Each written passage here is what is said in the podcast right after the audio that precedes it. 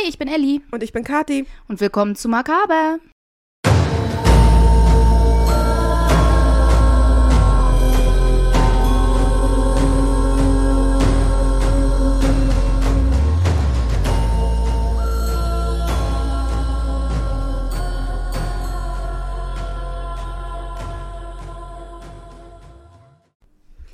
Ja, und willkommen zurück. Wie angekündigt, reden wir heute über Ed Gein. Obwohl, ich weiß gar nicht, ob wir das hundertprozentig angekündigt hatten. Nur auf alle Fälle, dass ich Ich kann mich nicht erinnern. an ihm arbeiten wollte. Ja, weil ich ja auch noch H.H. Holmes auf der Liste Ja. habe und Burke and Hare und du machst Vampir von Düsseldorf. Den Vampir von Düsseldorf, da arbeite ich gerade dran. Ja, von daher ja. Nein, also auf heute Fälle machen wir auf alle Fälle Ed Gein. Auf alle Fälle, ja. Ganz viele Fälle haben wir heute. Ed Gein ist so ein super spezieller Fall. Er hat so viele Schriftsteller, Direktoren, Produzenten, Studios, weiß ich nicht, wie viele tausend Millionen Menschen inspiriert.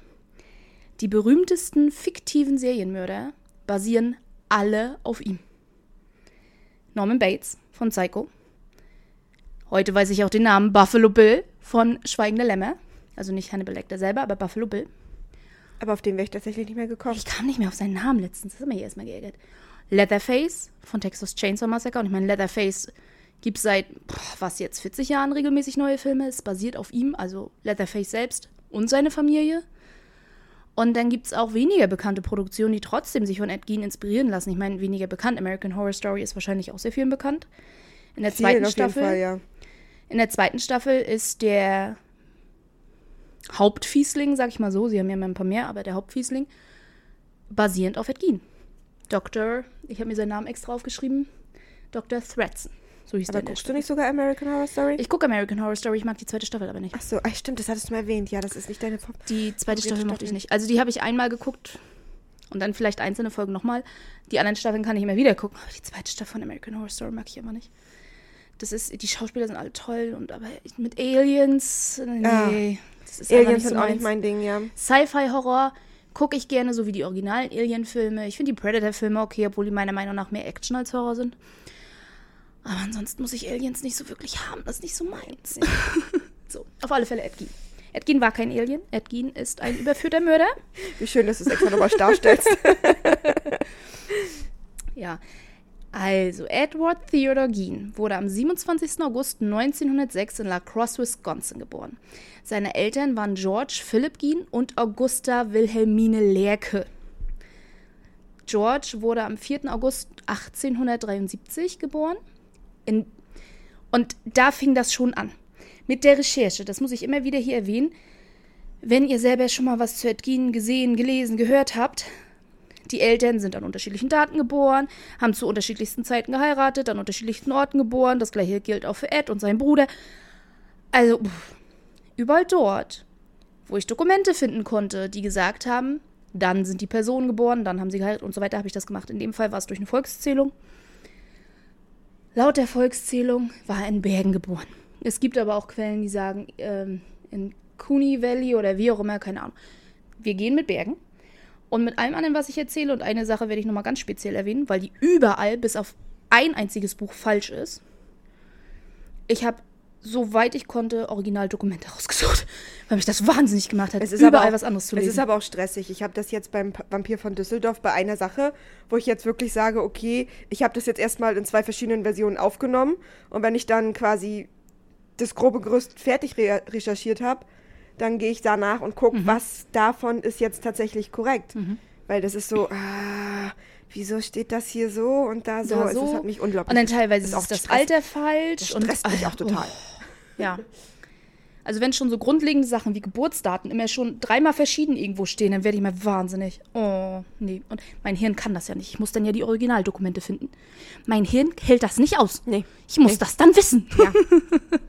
Verstehe ich. So, George wurde von seinen, also ich erzähle auch sehr explizit, was mit seinen Eltern passiert ist, wie sie aufgewachsen sind. Nur mal kleiner Disclaimer. Weil Eds Psychologie, Edgins Psychologie immer wieder und wieder und wieder erforscht wird. Auch heute, wo er schon längst tot ist. Und auch super interessant ist. Und nicht wundern, wenn ihr komische Geräusche hört. Kati steht mal auf, unsere Waschmaschine macht gerade ganz laute Geräusche, damit sie nicht zufälligerweise hier im Podcast mit auftaucht. Die Waschmaschine ist heute sehr laut. Und falls die Katzen zwischendurch mal miauen, die sind heute auch beide sehr unzufrieden. Sie brauchen 100% Aufmerksamkeit heute. Also ich muss hier auch nebenbei Mikro halten und Pepe streicheln. Sind heute halt ein bisschen launisch. Ja. Auf alle Fälle. George wurde von seinen Großeltern gro erzogen. Seine Eltern starben, als er drei war. Und tatsächlich wird nur davon ausgegangen, dass seine Eltern verstorben sind. Denn offiziell sind sie auf See verschollen. So heißt die offizielle Todesursache für seine Eltern. Sie sind aber nicht auf See gewesen, sondern es gab äh, ein, eine schwere Flut im Mississippi River. Und bei den Überschwemmungen sind seine Eltern verschwunden. Und das heißt dann als offizielle Todesursache auf See verschollen. Weil sie weggespült werden. Mhm. Also es kann, kann sein, dass sie weggespült wurden. Genau, davon wird ausgegangen. Seine, die Leichen wurden nie gefunden und davon wird halt ausgegangen. Fand ich aber super faszinierend, dass das die Todesursache ist. Auf See verschollen. bist und, in deinem und das Ding Haus ist, wenn ich sowas, einem wenn ich sowas lese, oder ist es so, irgendwie so. okay, dann waren die auf dem, waren die auf einem Schiff und dann Ja. und nicht, sie waren in ihrem Garten und dann kam eine Flut und, Und weg dann waren sie weg. Und dann sind sie auf See verschollen. Dabei sind sie noch nicht mal in der Nähe von dem See. Ja, das ist die offizielle Todesursache dann tatsächlich. Faszinierend. Ja.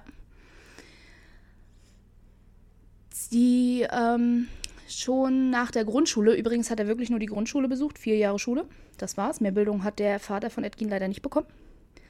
Nach der Grundschule begann er als Schmied zu arbeiten und war schon als junger Mann schwer alkoholabhängig und hatte Probleme, einen Job zu behalten. Wie alt war er denn, als er anfing als Schmied zu arbeiten nach der Grundschule? Circa elf oder zwölf. und dann kann man schon als Schmied arbeiten? 1800 irgendwas in den 90ern, ja. Hat er überhaupt die körperliche Verfassung, um so einen Job zu machen? Tja, weißt du, es wird sicherlich einen Grund haben, warum er schon sehr früh mit Alkohol angefangen hat. Das ist ja schräg. Naja, aber es war Kinderarbeit, war damals Ja, normal. Auch körperlich ja. schwere Kinderarbeit. Ich Und weiß, aber, aber das. Ding ist so, ich, ich, stell, ich, ich sehe jetzt so einen kleinen, schmächtigen Jungen vor mir Mhm. und mit, mit, mit 10, 11, 12 Jahren sind die meisten noch relativ schmächtig. Mhm.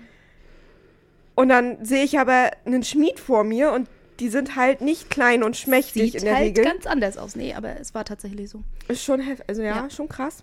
Er war tatsächlich auch nicht super lange als Schmied tätig, mehrere Jahre, aber nicht sehr lange, weil er durch seinen Alkoholismus Probleme hatte, den Job zu behalten. Ja. Er war aber ein total netter Junge. Er hat schnell auch mehr wieder neue Anstellungen gefunden. Er hat auch als Tischler gearbeitet, als Versicherungsvertreter, als Gerberer und in einem Kraftwerk. Was genau er da gemacht hat, weiß ich nicht. Und in einem Eisenbahnunternehmen, auch da weiß ich nicht genau, was er gemacht hat, aber das waren bei Volkszählungen angegeben als sein Arbeitgeber. Zwei. Und was genau er da gemacht hat, keine Ahnung. Aber alles, bis auf der Versicherungsvertreter, körperlich sehr anstrengende Jobs. Ja. Ja. Er hatte, mh, das wurde immer wieder beschrieben, ein sehr würdevolles Auftreten, auch wenn er sogar betrunken war. Und konnte immer einen sehr positiven Eindruck hinterlassen, was ihm wahrscheinlich auch geholfen hatte, zu heiraten. Und jetzt sehen meine Notizen super lustig aus, weil ich siebenmal, siebenmal durchgestrichen habe, wie alt Edgins Eltern waren, als sie geheiratet haben. Bis du die. Originaldokumente gefunden hast. Ich habe sie nicht gefunden. Okay. Ich habe mich schlussendlich auf eine Quelle beruht, die die Originaldokumente zu Edgins Bruder hatten. Und das war die einzige Quelle, die zu Edgins Bruder das korrekte Geburtsdatum hatte. Und von daher gehe ich davon aus, dass auch sie dann, die Autorin von dieser Dissertation, Ja. auch das korrekte Datum für die Eltern hatte. Ja. Darauf habe ich das dann basierend ma- gemacht. Weil man, wie gesagt, siebenmal habe ich es durchgestrichen. George war 26, Augusta, die Erzmutter, war 21.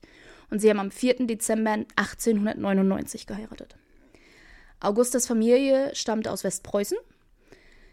Sie selbst war quasi erste Generation Amerikanerin und ist in Amerika geboren, in Wisconsin am 21. Juli 1878.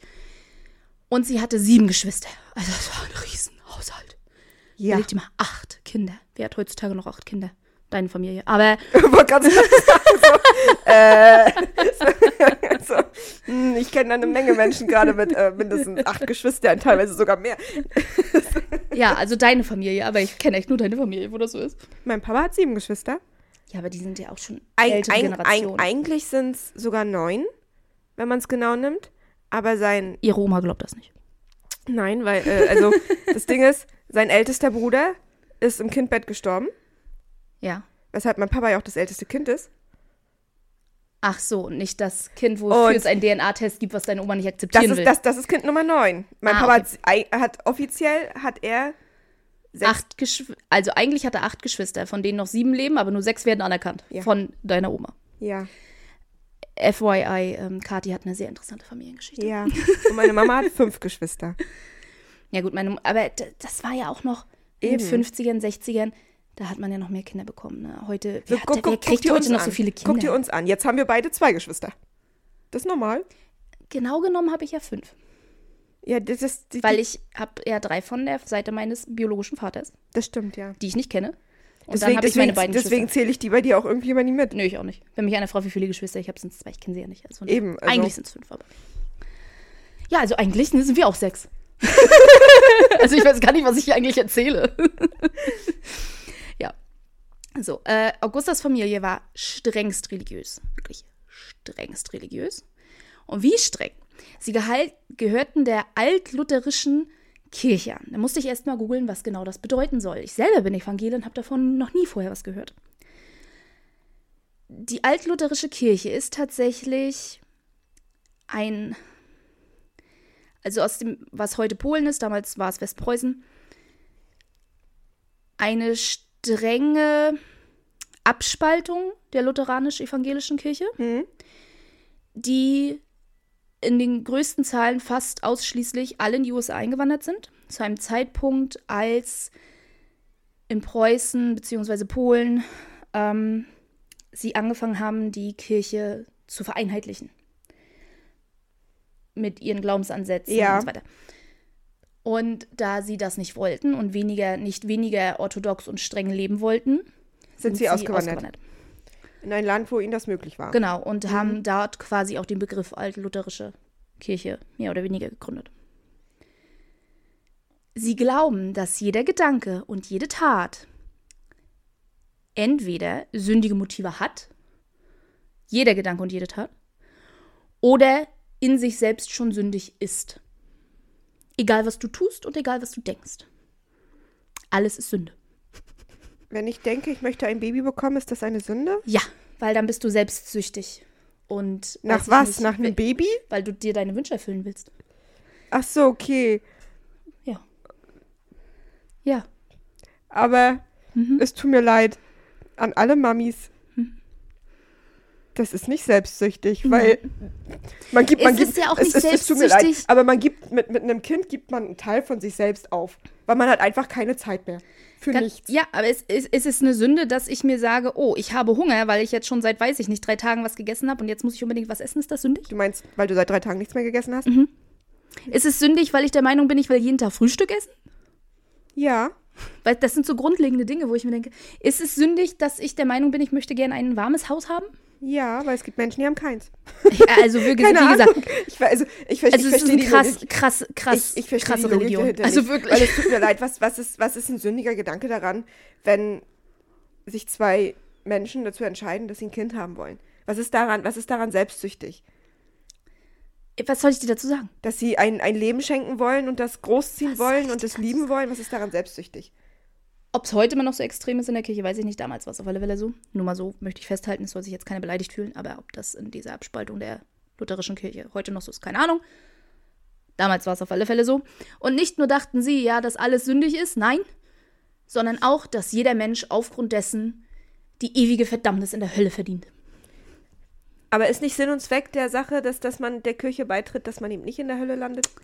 Ja, Unter anderem? keine Ahnung. Ich ver verstehe, ich verstehe diese, diesen, verstehe ich nicht.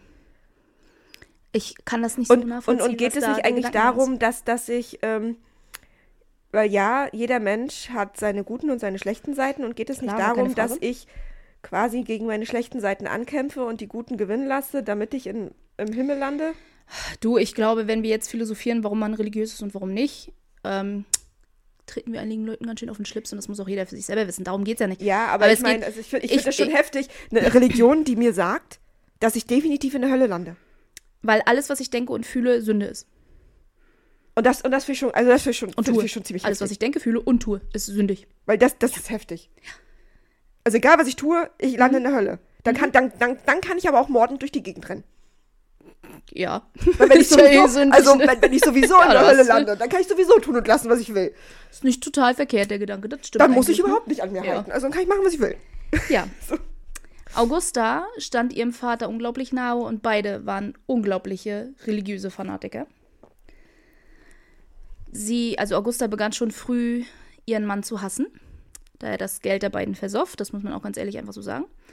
Und er sehr schüchtern war und dann auch in Streitsituationen ihr meistens die kalte Schulter zeigte, weil er sich in so eine Situation nicht involvieren wollte. Er wollte mit seiner Frau nicht anbrüllen und so weiter bis dann mitunter der Streit auch eskaliert ist und dann körperlich wurde, allerdings auch auf beiden Seiten. Er hat sie geschlagen, sie hat ihn geschlagen. Also so eine wunderschön toxische Beziehung, wie man sich fast vorstellen kann. Sie will mit ihm streiten und das vernünftig ausdiskutieren. Er will darüber schweigen, weil er keinen Grund sieht, sich zu streiten und lieber den Mund hält. Und äh, dann werden sie beide körperlich und die, die sind das perfekte Paar, kann ich dazu nur sagen.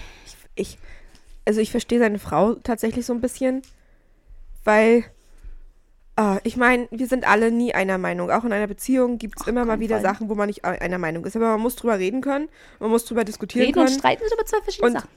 Ja, man muss aber auch manchmal drüber streiten können, weil manchmal ist so ein Streit tatsächlich auch gesund. Und wenn du dann aber einen Partner hast, der ja nicht mal mit dir drüber reden kann, nicht mal mit dir diskutieren kann Ja. und dann auch nicht mit dir streitet, sondern dir die kalte Schulter hat, oh, ich würde aggressiv werden. Wurde sie auch. Sie wurde Ich würde vielleicht Verbal körperlich werden, aber ich würde, ich, ich würde tatsächlich, es würde mich unglaublich wütend machen. Sie hat mit sehr vielen Beleidigungen und Schimpfwörtern um sich geworfen. Ihm gegenüber, später auch den Kindern gegenüber. Beide waren gegeneinander körperlich, nie den Kindern gegenüber, außer dem, was zur damaligen Zeit akzeptabel innerhalb der Erziehung galt. Also nichts, was damals als Kindesmissbrauch gelten würde. Auch nichts, was so auffällig gewesen wäre, dass groß darüber beschrieben worden wäre. Das Pepe, hör bitte auf das Buch anzuknabbern. Also ja, Pepe braucht heute 5 Milliarden, 1000 Stunden Aufmerksamkeit. Ähm, aber sie waren definitiv in einer sehr toxischen Beziehung. Also das Aufwachsen als Kinder war da bestimmt nicht sehr schön. Nein. Sex war für Augusta die absolut schlimmste Sünde, auch in der Ehe. Nur weil sie verheiratet war, war das jetzt nicht okay. Und ein Zeichen der männlichen Begierde. Sie, Aber Frauen wollen das auch.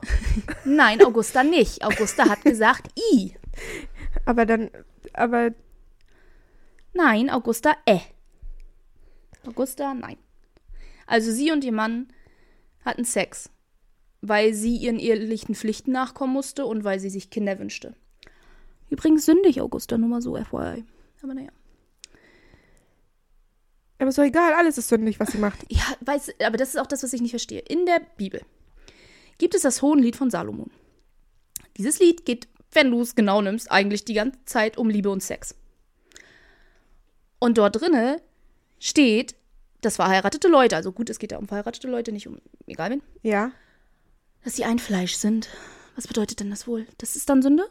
Wenn das Ja. so in der Bibel steht? Dass sie ein es Fleisch ist sind? ja, ist ja selbstsüchtig, dass sie Sex will. Ja, da stehen so lustige Sachen in dem Lied drin, wie deine, deine Liebe ist ein lieblicher Wein und so eine Sache. Und dann denke ich mir so, und das liest du und das ist deine Bibel und daraus liest du jeden Tag vor. Sie hat jeden Tag aus der Bibel vorgelesen. Aber natürlich nicht diesen Abschnitt. Sie hat dann immer von Sodom und Gomorra und so ein Kram vorgelesen. ne? Diese Abschnitte, wo es tatsächlich um Liebe ging, das natürlich nicht.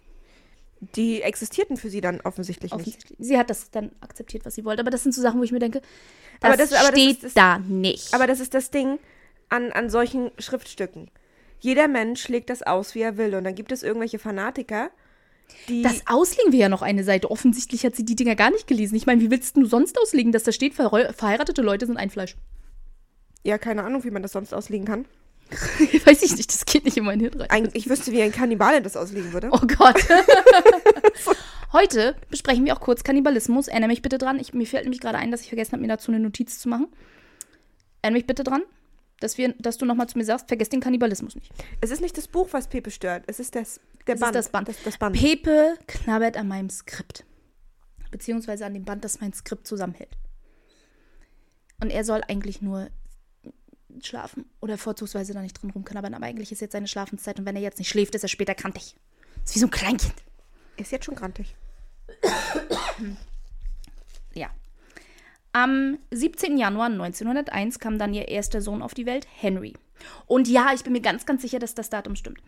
Denn diese Quelle, die ich gefunden hatte, wo ich vorhin erzählt habe, mit dem Ja. Datum der Eltern, hat seine Untersuchungsurkunde des Militärs gezeigt, die Ja. da komplett abgedruckt war. Und dort ist erstens sein Geburtsdatum angegeben. Und vom Zweiten Weltkrieg, die Untersuchungsurkunde. Ja. Und von daher gehe ich mal davon aus, dass das Militär das korrekte Datum hatte. Und das passt auch zu dem Heiratsdatum im Dezember 1899. Denn Augusta, die Sex in der Ehe ja schon für eine absolute Sünde hielt, hätte never ever mit ihrem Mann vor der Ehe geschlafen. Und fast alle Quellen sagen aus, dass sie an unterschiedlichen Zeiten zwar, aber Ende 1900 geheiratet hätten. Ja. Das bedeutet, sie wäre im letzten Trimester ihrer Schwangerschaft gewesen, als die beiden geheiratet haben. Das glaube ich nicht. Richtig. Nicht, nicht, nicht jemand, der so extrem äh, in seiner Religion verankert ist. Genau, Nein, und deswegen habe ich der einen einzigen Quelle geglaubt, wo drin steht, dass die Eltern im Dezember 1899 geheiratet haben. Das glaube ich nur dann auch das eher, ja. zu den Urkunden des Militärs von Henry, so heißt der Bruder von Edgin, zu Henry passt. Während George nie lange einen Job halten konnte, führte Augusta ein Lebensmittelgeschäft, den eigentlich George hätte führen sollen. Sie haben den zusammen gekauft. Aber Er war zu betrunken. Nein, das noch nicht mal. Er war, das war tatsächlich, er war mal ein Handwerker. Mhm. Er musste nie Buchhaltung machen, Einkauf, Verkauf etc. Ihm fehlte das Beschaffung. Wissen dafür. Ihm fehlte strikt und schlicht einfach das Wissen dafür und er hat auch kein Interesse daran. Das ist aber auch, Daher aber, hat aber auch Augusta den irgendwo- Laden übernommen. irgendwo auch verständlich. Es tut mir leid, aber wenn du vier Jahre in die Schule gegangen bist Mhm. und dann äh, nur körperlich gearbeitet hast, wann hast du gelernt, tatsächlich zu lernen? Und dann kannst du nicht mit und- und die 30 wissen- auf einmal dastehen und sowas anfangen. und, und, und dir Wissen anzueignen Mhm. und dir Wissen wirklich selbstständig auch anzueignen. Weil das Ding ist, das ist ja gerade erst der Zeitpunkt, wo, wo es wirklich anfängt, das auch selbstständig sich anzueignen, das Wissen. Mhm. Das zu lernen. Und da hat er ja quasi aufgehört. So, Mhm. ich habe jetzt mein Grundwissen und damit höre ich auf. Aber die ersten vier Jahre sind ja wirklich nur der Aufbau, damit wir lernen, uns Überhaupt Wissen, Grundlagen lesen, Ja. schreiben.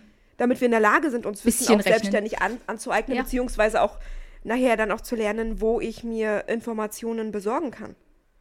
Das hat ja noch nicht mal angefangen. Also du kannst ja heute das Schulsystem nicht mit damals vergleichen, das kannst du vergessen. Eben, aber das ist so, passiert da hat er Also, Grundwissen. Er hat trotzdem Da ist ja wirklich nur, das sind meine Buchstaben, so schreibe ich, aber das, äh, so lese ich. Ich glaube, du hast mich falsch verstanden. Vier Jahre und dann kommt ja erst alles andere. Achso, das, ja, dann habe ich das falsch verstanden. Ja. Ja, auf alle Fälle hat Augusta den Laden dann übernommen. Und irgendwo verständlicherweise begann sie ihren Mann in der Zeit auch wirklich richtig zu hassen. Ich kann es irgendwo nachvollziehen. Sie war nicht nur also verantwortlich, jetzt das Geld mit nach Hause zu bringen und dass der Laden vernünftig geführt wird, Sondern auch fürs Kind. sondern auch fürs Kind und für den Haushalt. Und wann immer er besoffen war, musste sie sich auch um ihn kümmern. Also, dass sie dann angefangen hat, ihn wirklich zu hassen, kann ich nachvollziehen. Allerdings wollte sie sich auch nicht von ihm scheiden lassen, denn das würde ja wiederum ihrer Religion widersprechen.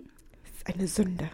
Und dann war sie lieber super, super unglücklich und fing dann mit den Jahren auch an, den Hass, den sie für ihren Mann empfand, auf die Männer im Allgemeinen zu übertragen. Was vorher, sie war vorher definitiv keine Männerhasserin nach allen Beschreibungen, aber definitiv in der Zeit zwischen Henrys und Edgins Geburt, also zwischen 1901 und 1906, wurde das zum richtigen Männerhass. Und dann hat sie zwei Söhne. Herzlichen Glückwunsch. Ihr größter Wunsch war, eine Tochter zur Welt zu bringen, weshalb sie überhaupt erst wieder anfing, mit ihrem Mann zu schlafen. Stattdessen Bekam sie einen weiteren Sohn, bekam sie einen weiteren Sohn. den sie gehasst hat. Nein, sie hat Ed nicht gehasst. Also, jein. Man kann das diskutieren, Also, sie, will, also sie hat ihn geliebt, aber sie hat gehasst, dass er ein Mann ist. Ein Mann werden wird. komplizierter. Ich erzähle da mal, wie die ganze Erziehung lief und so weiter. Es ist bedeutend komplizierter noch als einfach nur das. Sie beschloss nämlich, dass Ed nicht so aufwachsen sollte wie alle anderen Männer. Henry auch. Für Ed aber noch spezieller. Henry war zu dem Zeitpunkt, als Ed geboren wurde, fünf, fast sechs. Für Henry noch eher im Sp nicht so streng wie für Ed, aber beide sollten nicht so werden wie alle anderen Männer. Den größten Faktor, den sie darin sah, war dafür zu sorgen, dass ihre Kinder von negativen Umwelteinflüssen isoliert werden. Oh, das ist schwierig. So. Sie tat es tatsächlich so weit, wie ihr das irgendwie möglich war. Sie hat die Kinder zu Hause belassen. Die durften nie das Haus verlassen ohne sie. Sie durften nirgendwo hingehen ohne sie. Dann kam allerdings der Punkt, wo sie gezwungen war, die Jungs in die Schule zu lassen. Ja. Sie haben also tatsächlich die Schule besucht, das haben sie gemacht. Ed selbst war ein durchschnittlicher Schüler. Er war hervorragend im Lesen. Er war ein unglaublich guter Leser. Er las jeden Tag mehrere Bücher und Magazine. Also er war wirklich ein super, super guter Leser. Ansonsten war er kompletter Durchschnitt in der Schule. Er hatte allerdings Schwierigkeiten, Anschluss zu finden. er war zu dem Zeitpunkt, wo er mit der Schule angefangen hat, sechs ungefähr. Ähm, Und hatte nie Kontakt zu anderen Kindern, Außer außer, seinem Bruder, Bruder. seinem das älteren ist Bruder. tatsächlich schwierig, ja. ja, sein älterer, sein Bruder, der zu dem Zeitpunkt, der fast doppelt so alt war wie er zu dem Zeitpunkt, ja. Und er war unglaublich schüchtern. Ja, logisch. Mit Wenn einer super Kontakt- dominanten Mutter. Mit einem Vater, der ihm vorlebt, halt die Klappe, wenn sie anfängt zu schreien oder was Negatives passiert. Wie willst du sonst aufwachsen? Anders eben. als sehr schüchtern und sehr introvertiert. Ne? Das, und ähm, er hatte allerdings auch so ein paar Eigenheiten an sich, die meiner Meinung nach auch frühzeitig auf psychische Erkrankungen schließen lassen. Etwas, was äh, Schüler und Lehrer beschrieben haben, was er tat, war, er lief nicht nur dauerhaft mit so einem halben Grinsen durch die Gegend und das würde er auch für den Rest seines Lebens tun, sondern mitten einfach so fing er auf einmal an zu lachen. Da war nichts, es war Stille, sie haben alle gearbeitet oder wie auch immer, oder er stand irgendwie irgendwo rum und lachte dann selber vor sich hin. Als hätte er in seiner eigenen Welt dann irgendwie gerade was Lustiges erlebt. Er war so komplett isoliert und dann fing er auf einmal an zu lachen. Da gibt es einige Ursachen für. Angefangen mit einem Ge- Gehirntumor, Nein. bis hin zu was Psychischem, Mhm. bis hin zu Tourette. Also, ähm, ich, äh, wir kommen später auf seine Diagnosen, ob das jetzt damit zu tun hat, weiß ich nicht. Da können wir dann, dann nochmal drüber diskutieren. Aber wie gesagt, Auf alle Fälle- viele, viele verschiedene Faktoren, Ja. die, die sowas verursachen könnten. Auf alle Fälle ist es natürlich sehr, sehr und es ist halt keine einmalige Aktion auch nicht gewesen. Was war das denn? Jetzt hat er so komisch gelacht. Es war täglich. Also, und das ist natürlich, oder so wie, zumindest haben sie behauptet, es war täglich. Die, als dann später, nachdem seine Taten bekannt wurden, Ja. über ihn recherchiert wurde von der Presse. Haben sie behauptet, es wäre ein ständiges Vorkommnis gewesen. Aber ob das dann so stimmt, wie nee, Aber ob es ja wirklich täglich war oder es einfach nur. Oder sie einfach nur vorkam. abgedruckt werden wollten, ob es jetzt wirklich täglich war, aber ob sie einfach nur abgedruckt werden wollten. Aber sicherlich wird es mehr als einmal vorgekommen sein. Ansonsten würdest du dich nicht 50 Jahre später noch daran erinnern. Nein. Wann immer Ed versuchte, Freundschaften zu schließen, und der band Augusta das. Sie verbot den Kontakt, immer mit der Begründung, das und jenes und welches Kind käme aus einer schlechten Familie. Ed war darüber sehr traurig, Logisch. aber er fügte sich immer seiner Mutter. Immer. In egal was. Aber das ist das, was sein Vater ihm gezeigt hat. Und ähm, schlussendlich war sie die dominante Person auch im Haushalt. Ne? Ja. Also. Augusta sparte jeden Cent, den sie konnte und kaufte 1914 eine Farm in der Nähe von Plainfield, circa ähm, 10 Kilometer von Plainfield entfernt. Mhm. Das heißt also auch noch nicht mal in der Nähe der nächsten Stadt. Sie hatten zwar Nachbarn, deren Einfahrt 500 Meter von ihrer Einfahrt entfernt war, aber man kann sich ja vorstellen, wie groß Farmen sind. Das heißt nicht, die Häuser waren 500, ander- 500 Meter voneinander entfernt. Sondern nur die Einfahrt. Mhm. Also, ähm, sie lebten sehr isoliert auf der Farm. Muss, muss ihr wirklich gefallen haben. Das war ihr Plan, ne? Ihre Kinder sollten auf gar keinen Fall in Kontakt mit irgendwelchen negativen Einflüssen kommen. Und daher lebten sie jetzt isoliert auf einer Farm. Ja. Zehn Kilometer entfernt von der nächstgrößeren Stadt. Und Plainfield ist nicht sehr groß. Und ich möchte mich jetzt schon mal im Vorfeld entschuldigen. Schon beim Schreiben will ich immer die ganze Zeit Plainsfield schreiben. Wollte ich immer die ganze Zeit. Wenn ich aus Versehen mal Plainsfield sage, mit S, was da nicht hingehört, dann tut's mir leid. Der Ort heißt Plainfield. Aber ich muss mich so darauf konzentrieren, dieses S da nicht mit dran zu hängen. Warum auch immer. Wo kommt das erst her bei dir? Ich weiß es nicht. Also ich entschuldige mich jetzt schon mal dafür. Der Ort heißt Plainfield. So. Die Farm war ca. 80 Hektar groß und es hatte ein zweistöckiges Farmhaus, eine Scheune, Hühnerstall, Geräteschuppen und eine laufende Milchwirtschaft. Die Gegend war relativ verlassen, wie gesagt. Und die Kinder durften die Farm wiederum nur für den Schulbesuch verlassen. Sie ging jetzt auf eine Schule mit insgesamt zwölf Kindern. Die beiden mitgezählt. Ja. Mhm. Das ist eine Dorfschule, würde ich sagen. Ja, das ist ja noch kleiner als eine Dorfschule. Und vor allem unterschiedlichsten Alters. Also du kannst dir vorstellen, Mhm. wie schwierig auch wahrscheinlich das Lernen dort war. Und Ed hatte keinerlei Kontakt zu den anderen Kindern. Wie, inwieweit das bei Henry war, kann ich nicht sagen. Er hatte nur noch seine Bücher und seine Fantasiewelt und sich selbst und halt Henry als Spielgefährten zu Hause. Der natürlich aber auch immer älter wurde. Und mit fast sechs Jahren Altersunterschied ist schon schwierig. Ja.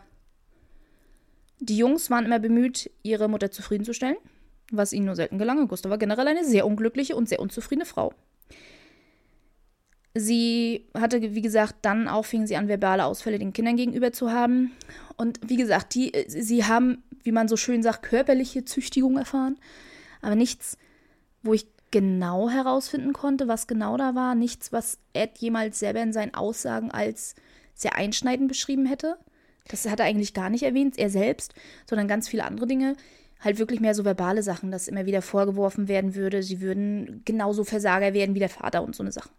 Das macht aber auch psychisch was mit dir. Ja. Ähm, Henry versuchte, umso älter er wurde, sich mehr der Kontrolle der Mutter zu entziehen, wohingegen er das überhaupt nicht gemacht hat. Er war zwar mit vielen Entscheidungen seiner Mutter unzufrieden, aber er fügte sich auch, als er älter wurde, nach wie vor immer ihrem Willen und betete sie regelrecht an. Sie war seine Göttin. Der arme kleine Junge. Naja, jetzt ist er schon Teenager, so klein ist er nicht mehr, aber es ist halt. Das er ist kleine- programmiert im wahrsten ja. Sinne des Wortes, ne? Im Teenageralter mussten dann beide Jungs Augusta regelmäßig schwören, rein zu sein und auch rein zu bleiben. Sprich, kein Sex, keine Masturbation etc. Sie predigte über die Sündhaftigkeit von sämtlichen sexuellen Aktivitäten. Frauen sind nur Huren, Sex ist nur zur Fortpflanzung. Eine korrekte Aufklärung haben die beiden nie bekommen. Es hat in der Schule damals nicht stattgefunden. Und zu Hause hat es definitiv nicht stattgefunden. Also sie wussten auch gar nicht Bescheid, wenn sie ihnen sagt, Sex ist nur zur Fortpflanzung, wussten sie noch nicht mal, was Fortpflanzung überhaupt beinhaltet. Ich bin verwirrt. Frauen sind nur Huren. Aber Frauen was sind nur Huren. Aber was sind denn dann Männer? Ja, Sex ist ja aufgrund von männlicher Begierde und Frauen sind nur Huren. Das war ihre Aussage. Was soll ich dir dazu sagen? Ja, aber die verwirrt mich. Ja. Für Augusta macht nicht viel Sinn. Nein. Mit 16 begann Ed heimlich Bücher über Auftragsmord, Nazi-Experimente und Kannibalismus zu lesen. Er hatte zu dem Zeitpunkt die Schule verlassen, den Abschluss hat er in der 8. Klasse gemacht. Also er hatte ja dann wenigstens schon mal vier Jahre mehr als sein Vater. Gott sagen, damit war er schon mal weiter als sein Vater. Ja. Das heißt aber, diese, nennen wir es mal, bizarren Geschichten, Bücher und so weiter, fing an, als er wirklich nur noch die Farm und seine Familie hatte. Wo wirklich eine Außenwelt nicht mehr für ihn existiert hatten. Also das war wirklich Also es existierte quasi nur noch das und seine Fantasiewelt. Mhm. Die Welt der Bücher. Mhm. Und dann hat er diese super bizarren Sachen gelesen. Ja, die machen es bestimmt nicht besser. Ähm, die Farm selber war auch nicht gewinnbringend. Reichte, um sich selbst zu ernähren, aber der Boden selber der Farm war nicht fruchtbar. Das ist natürlich doof gelaufen. Yep. Ähm, und umso weiter George Alkoholismus eskalierte, umso schwerer und, und umso depressiver er wurde, umso mehr waren Henry und Ed auch gezwungen, die Aufgaben des Vaters mit zu übernehmen. Wahrscheinlich aufgrund dessen, dass er körperlich immer schwer gearbeitet hat, in Kombination mit seinem Alkoholismus und den Depressionen, war er schon, also George, frühzeitig invalid und musste von der Familie gepflegt werden. Ja. Das ging ein genaues Datum, ab wann er invalide wurde, habe ich leider nicht. Aber so wie das beschrieben wurde, waren es mindestens zehn Jahre, die er mehr oder weniger unfähig war, irgendwas zu tun. Am 1. April 1940 starb George an einem Herzinfarkt. Ähm, sein Tod bedeutete allerdings auch ein paar Freiheiten für Henry und Ed. Einerseits mussten sie sich jetzt nicht mehr um, mit um ihn kümmern und um die immer schwieriger werdende finanzielle Situation auf der Farm zu bewerkstelligen, haben die beiden angefangen, äh, andere Jobs anzunehmen, kleine Minijobs hier, da als Handwerker auszuhelfen oder wie auch immer. So eine Sachen, so Kleinigkeiten im Ja. Plainfield hauptsächlich oder auf anderen Farmen, sodass sie tatsächlich auch mal rauskamen. Zu dem Zeitpunkt war Henry 39 und Ed 35. Wo sie tatsächlich angefangen haben, ein kleines Leben außerhalb der Farm und ihrer Mutter aufzubauen. Ja. Ja. Gesund, oder? Total. 1942 begann das Militär, Männer für den Zweiten Weltkrieg einzuziehen. Ja. Ed war noch nicht 40, im Gegensatz zu seinem Bruder, und fiel daher tatsächlich noch unter der ersten Reihe Männer, die zur Musterung eingezogen wurden. Seine Musterung fand in Milwaukee statt, 220 Kilometer entfernt und war das weiteste, was Ed jemals in seinem Leben gereist war und jemals reisen würde. Ja, logisch. 220 Kilometer. Er hat ja sonst sein Haus nie, quasi nie verlassen. Ja. Das, das, muss, das muss purer Stress gewesen sein. So stressig, das so muss purer Schock. Stress für ihn gewesen sein. Ja.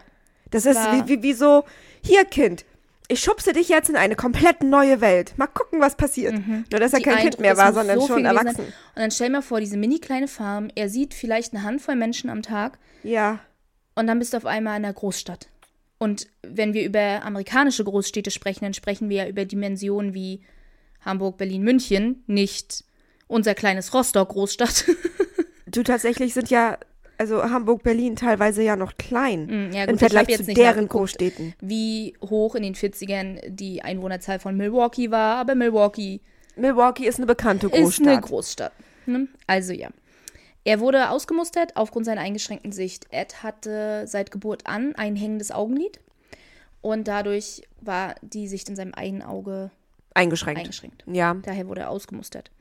Nach seiner Musterung oder Ausmusterung begann Ed auch als Babysitter zu arbeiten für die Nachbarn in der Umgebung.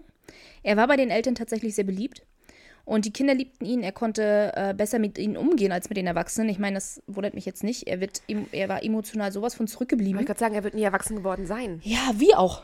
Eben. Er, hat, ja nie gar selber die, irgendwelche eigenen Entscheidungen getroffen. Alles war seine Mutter und immer diese, diese isolierte Ja, ne, wie, also- wie willst du denn da erwachsen werden? Dass du dann quasi in der Welt der Kinder irgendwo und dass du dann mit denen auch gut umgehen kannst Mhm. und sie das total toll finden.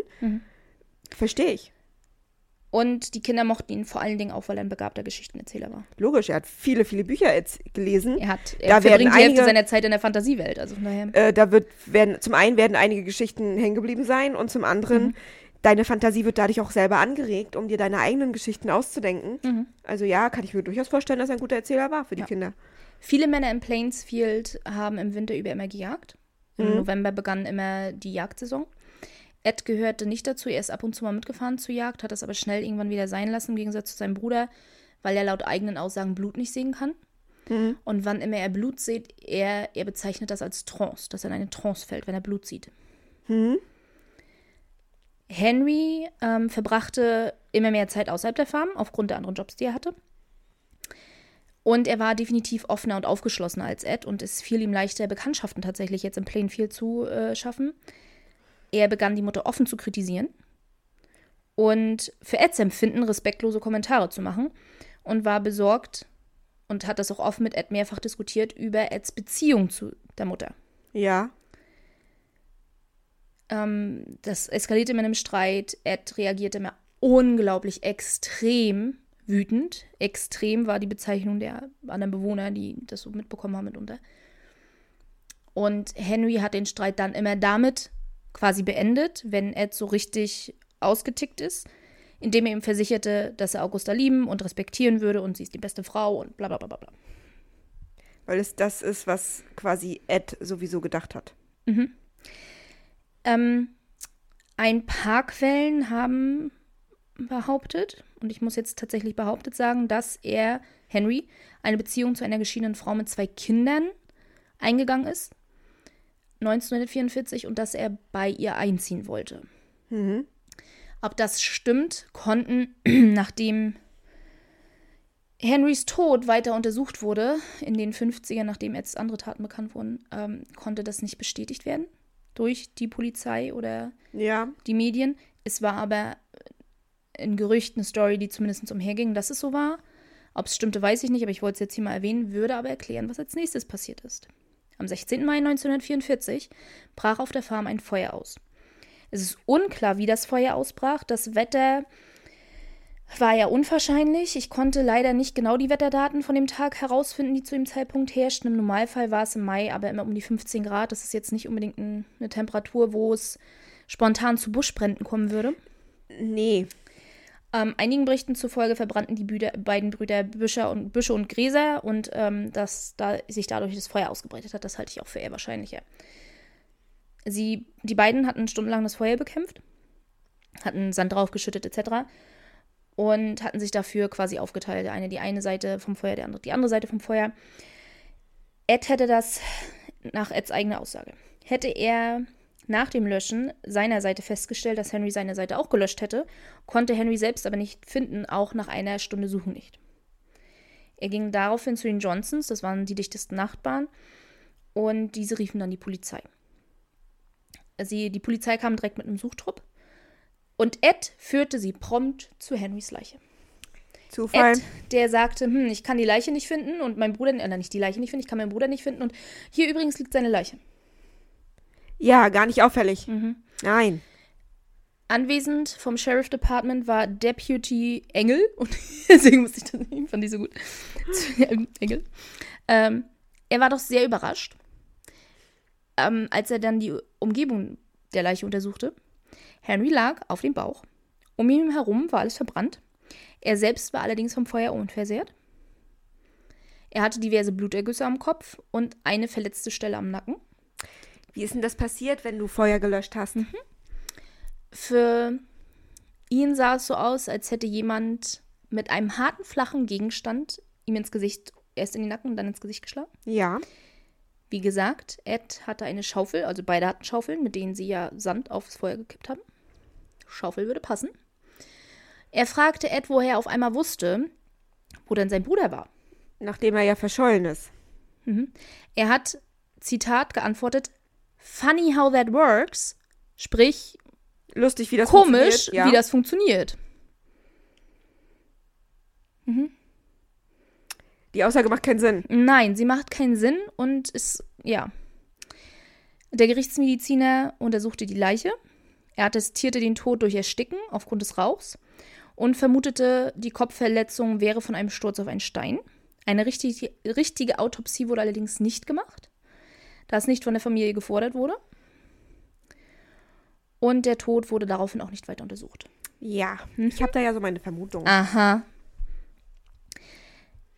Wie gesagt, nachdem Eds spätere Taten bekannt wurden, ähm, ging man immer davon aus, dass Harry, Henry sein erstes Opfer war. Ja. Er konnte dafür aber nicht angeklagt werden. Es gab keine Beweise. Es gab ja damals noch nicht mal eine Autopsie. Meine Theorie. Augusta hat bei dem Brand nicht geholfen. Dass dies war? Nee, nee. Augusta hat bei dem Brand nicht geholfen. Sie saß im Farmhaus. Oder war irgendwo anders. Sie hat bei dem Brand nicht geholfen. Der Brand, der fünf bis sechs Stunden ging. Sie hat nicht geholfen, dieses Feuer zu löschen. Ja. Henry hat zu dem Zeitpunkt angefangen, seine Mutter zu kritisieren. Ich kann mir gut vorstellen, die beiden waren nach stundenlanger, schwerer, schwerer Arbeit, gefährlicher Arbeit, Rauch einatmen etc. endlich fertig damit, dieses Feuer zu löschen. Und dass Henry wahrscheinlich so einen Kommentar gemacht hat wie, naja, sie hätte ja auch mal mithelfen können oder irgendwie sowas in die Richtung. Dass er sie mal wieder kritisiert hat. Richtig, dass er dann ausgetickt ist und ihm mit der Schaufel ins Gesicht geschlagen hat. Und dadurch dann direkt, oder vielleicht erst im Nacken und dann nochmal ins Gesicht oder wie auch immer. Weil ja beschrieben wurde, wie extrem wütend Sie werden konnte. er werden konnte. Meine ich ja. Ähm, dann habe ich auch überlegt, diese Story mit der Geschiedenen, falls die stimmt, dass Ed das auch aus den Fugen gebracht hat. Er hat keinen Vater mehr. Er hat zwar jetzt wenige kleine Kontakte mit der Außenwelt, aber seine Welt besteht aus der Farm, seiner Mutter, seinem Bruder. Wenn sein Bruder jetzt auszieht, Dann verliert er seinen Bruder. dann verliert er seinen Bruder, dass es vielleicht darüber auch ein Streitgespräch gab oder dass äh, Ed vielleicht auch die Kommentare von Augusta wiederholt hat, dass Frauen nur Huren sind und dann mit einer geschiedenen Frau, was ist das denn für eine Gottlose und dass das vielleicht dann auch zum Streit geführt hat und er dadurch seinen Bruder dann geschlagen hat. Ja. Gibt einige Möglichkeiten, wie Mhm. es jetzt passiert sein könnte. Henry wurde neben George beerdigt. Ed trug ähm, wie immer sein halbes Lächeln im Gesicht. Wie gesagt, das ist so ein Tick von ihm, das hat er immer gemacht. Bei Beileidsbeurkundungen zuckte er nur mit den Schultern.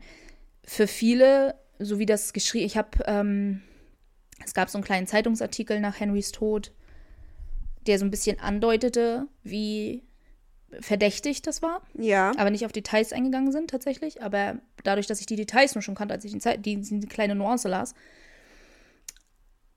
habe ich so drüber nachgedacht. Ja, man kann sein Verhalten auf der Beerdigung durchaus interpretieren als sehr, hm, er hat nicht geweint, er hatte dieses halbe Grinsen im Gesicht, das er aber immer im Gesicht hatte. Und bei Beileidsbeurkundung hat er nur mit den Schultern gezuckt. Aber man darf nicht vergessen, er hatte definitiv eine emotionale, soziale Störung. Die Und- ihm ja quasi auch mit anerzogen wurde. Ja. Und vielleicht wusste er auch schlicht und weg einfach nicht, wie er sich verhalten soll, wenn die Leute zu ihm sagen, mein Beileid und hm, weil er in so einer Situation, außer bei seinem Vater, die vielleicht dann auch noch anders war, vielleicht nicht so richtig. Also ja, einerseits könntest du interpretieren, er war jetzt sehr gefühlskalt, weil Aber die andere Sache war richtig ist, so, dass er jetzt tot ist, aber, aber vielleicht konnte er tatsächlich auch einfach nicht nachvollziehen, was da gerade abgeht. ja. Und wie und Oder war vielleicht halb in seiner Fantasiewelt, um Ja. alles Negative auszublenden. und wusste vielleicht auch gar nicht, was er fühlen soll. Also Mhm. es kommt ja noch dazu. Na, also es sind ja, wir dürfen nicht vergessen, er ist emotional, ist er ein Kind. Ja, definitiv. Kind, Teenager, würde ich sagen, vielleicht. Ja, aber Definitiv nie über die Pubertät hinaus. Emotionale Entwicklung war nie über die Pubertät hinaus bei Ed. und wir wissen alle noch, wie schwierig teilweise Emotionen als Mhm. Teenager waren. Einige Monate nach Henrys Tod wurde Augusta krank. Sie hatte höchstwahrscheinlich einen Schlaganfall. Ich gehe mal davon aus, dass es ein Schlaganfall war. Ein paar Quellen sind da nicht sehr genau, die dann Mhm. einfach, sie wurde krank, war im Krankenhaus, dann war sie zu Hause, dann ist sie gestorben irgendwann. Aber ähm, andere sagten Schlaganfall, dann war wieder was anderes mit einem Herzinfarkt. Nach dem, was beschrieben wurde, gehe ich von einem Schlaganfall aus. Denn, Was wurde denn beschrieben? pass auf, sie ähm, war eine ganze Weile im Krankenhaus. Ja.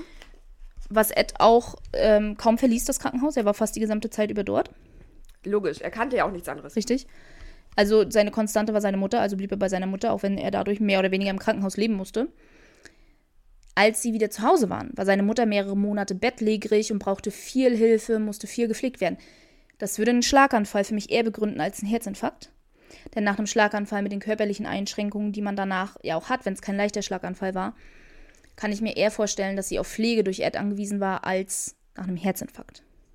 Hm, Kommt drauf an, wie schwer ihr Herzinfarkt war und wie schnell sie bei dem Herzinfarkt äh, handeln Mhm. konnte. Ich, sie hatten damals nicht die gleichen medizinischen Ja, Möglichkeiten wie wir heute, wo wir teilweise nicht mal.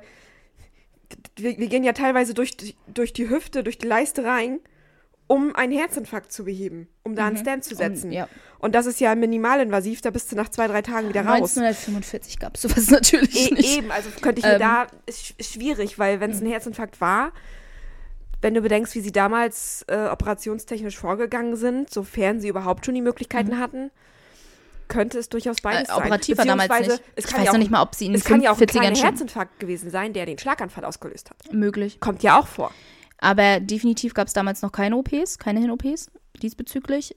Ähm, ich bin mir noch nicht mal sicher, ob sie damals überhaupt schon Aspirin gegeben hätten, um die Blutgefäße zu weiten.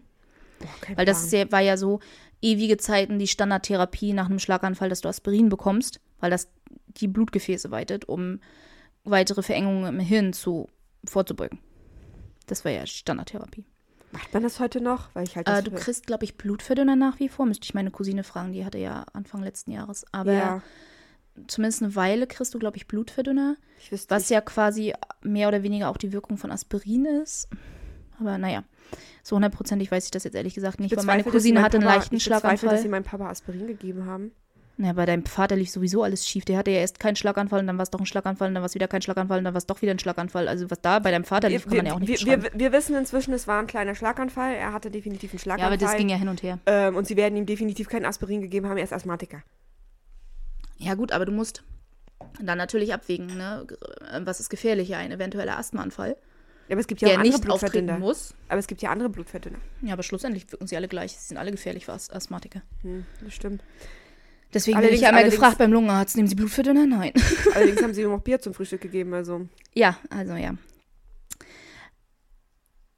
Ed genoss unglaublich, sich um seine Mutter zu kümmern. Kann ich mir sehr gut vorstellen. Er kann, kann die ganze Liebe ihr jetzt geben und er kann sie anbeten, während sie in ihrem Bett liegt. Und ja. Er hat sogar mit ihr zusammen im Bett geschlafen. wie alt? Zu alt. Ich jetzt 30 über- Jahre zu alt. Ich, ich, ich liebe meine Mama, wirklich. Aber ich möchte nicht mit ihr in einem Bett schlafen. Vor allem ist es ja nicht so, ich komme dich einmal kurz kuscheln, ich umarme dich, ich kümmere mich um dich, ich pflege dich, ne, wie auch immer, ich streichel dir den Kopf oder sowas. Das war ja Ja. wirklich, wir schlafen jede Nacht zusammen in einem Bett. Das ist mit einem Sohn mittleren Alters dann doch eher bedenklich. Und er war, nach- war ja schon mittleren Alters, aber er Mitte 30, ungefähr so. Ich könnte mich neben meine Mama legen und, und sie umarmen und mal über ihren Kopf streicheln. 39 Aber, aber ich würde irgendwann wieder aufstehen Hm. Und Er in mein eigenes 39. Bett gehen. Ich habe gerade mal kurz nachgerechnet, er war 39. Oh Gott, oh Gott, oh Gott. Stell mal vor. Ja. Da liegt dein 39-jähriger Sohn neben dir. Jede Nacht. Tja, sie fand das gut. Ihr lieber Ed, ihr guter Junge. Das hat sie gesagt. Aha, sie hatten eine sehr gesunde Beziehung. War es etwas ödipal? Ja. Gar nicht. Mhm. Nein. Auf alle Fälle verstarb Augusta am 29. Dezember 1945 an definitiv einem Schlaganfall. Ja. Daher auch meine Vermutung, dass es vorher höchstwahrscheinlich auch einer war. Ähm, sie wurde sofort ins Krankenhaus eingeliefert, starb dort dann an der Hirnblutung, die durch den Schlaganfall Mhm. ausgelöst wurde. Auf der Beerdigung war Ed untröstlich. Er weinte so laut, dass man den Pfarrer kaum hören konnte. Oh Gott, oh Gott. Es kamen ganz wenige Leute zu Augustas Beerdigung, ein paar Verwandte aus, den anderen, aus einer anderen Umgebung, die Ed auch kaum kannte. Woher dann auch? Ansonsten war sie, hat Augusta sich ja nicht nur selber sehr isoliert, sondern sie war auch nicht gerade beliebt in der Gegend. Also ja. Die Beerdigung war sehr klein. Und sie war seine ganze Welt. Ja. Sie war alles, was er hatte und kannte. Und jetzt. Und diejenige, die alle Entscheidungen für ihn traf. Er hat nicht Alle eine. Entscheidung. Er hat nicht eine Entscheidung in seinem ganzen Leben selbst für sich getroffen. Mhm. Nicht eine. nicht eine. Und dann ist das weg. Er hat es nie gelernt. Mhm. Na, herzlichen Glückwunsch. Das Kein kann doch Vater, nur schief kein gehen. Bruder, keine Mutter. Das kann doch nur schief gehen. Er ist emotional über die Pubertät hinausgewachsen. Er liest diese bizarren Stories. Und dann ist jetzt auch noch sein Eckpfeiler weg, seine Mutter. Er braucht jetzt also etwas, um sich. Ähm, ja, ich weiß gar nicht, wie ich Mhm. das ausdrücken soll. Ed Um war. sich selbst eine neue Wohlfühlzone zu schaffen? Oh, das ist eine ganz gute Beschreibung mit dem, was er gleich tut.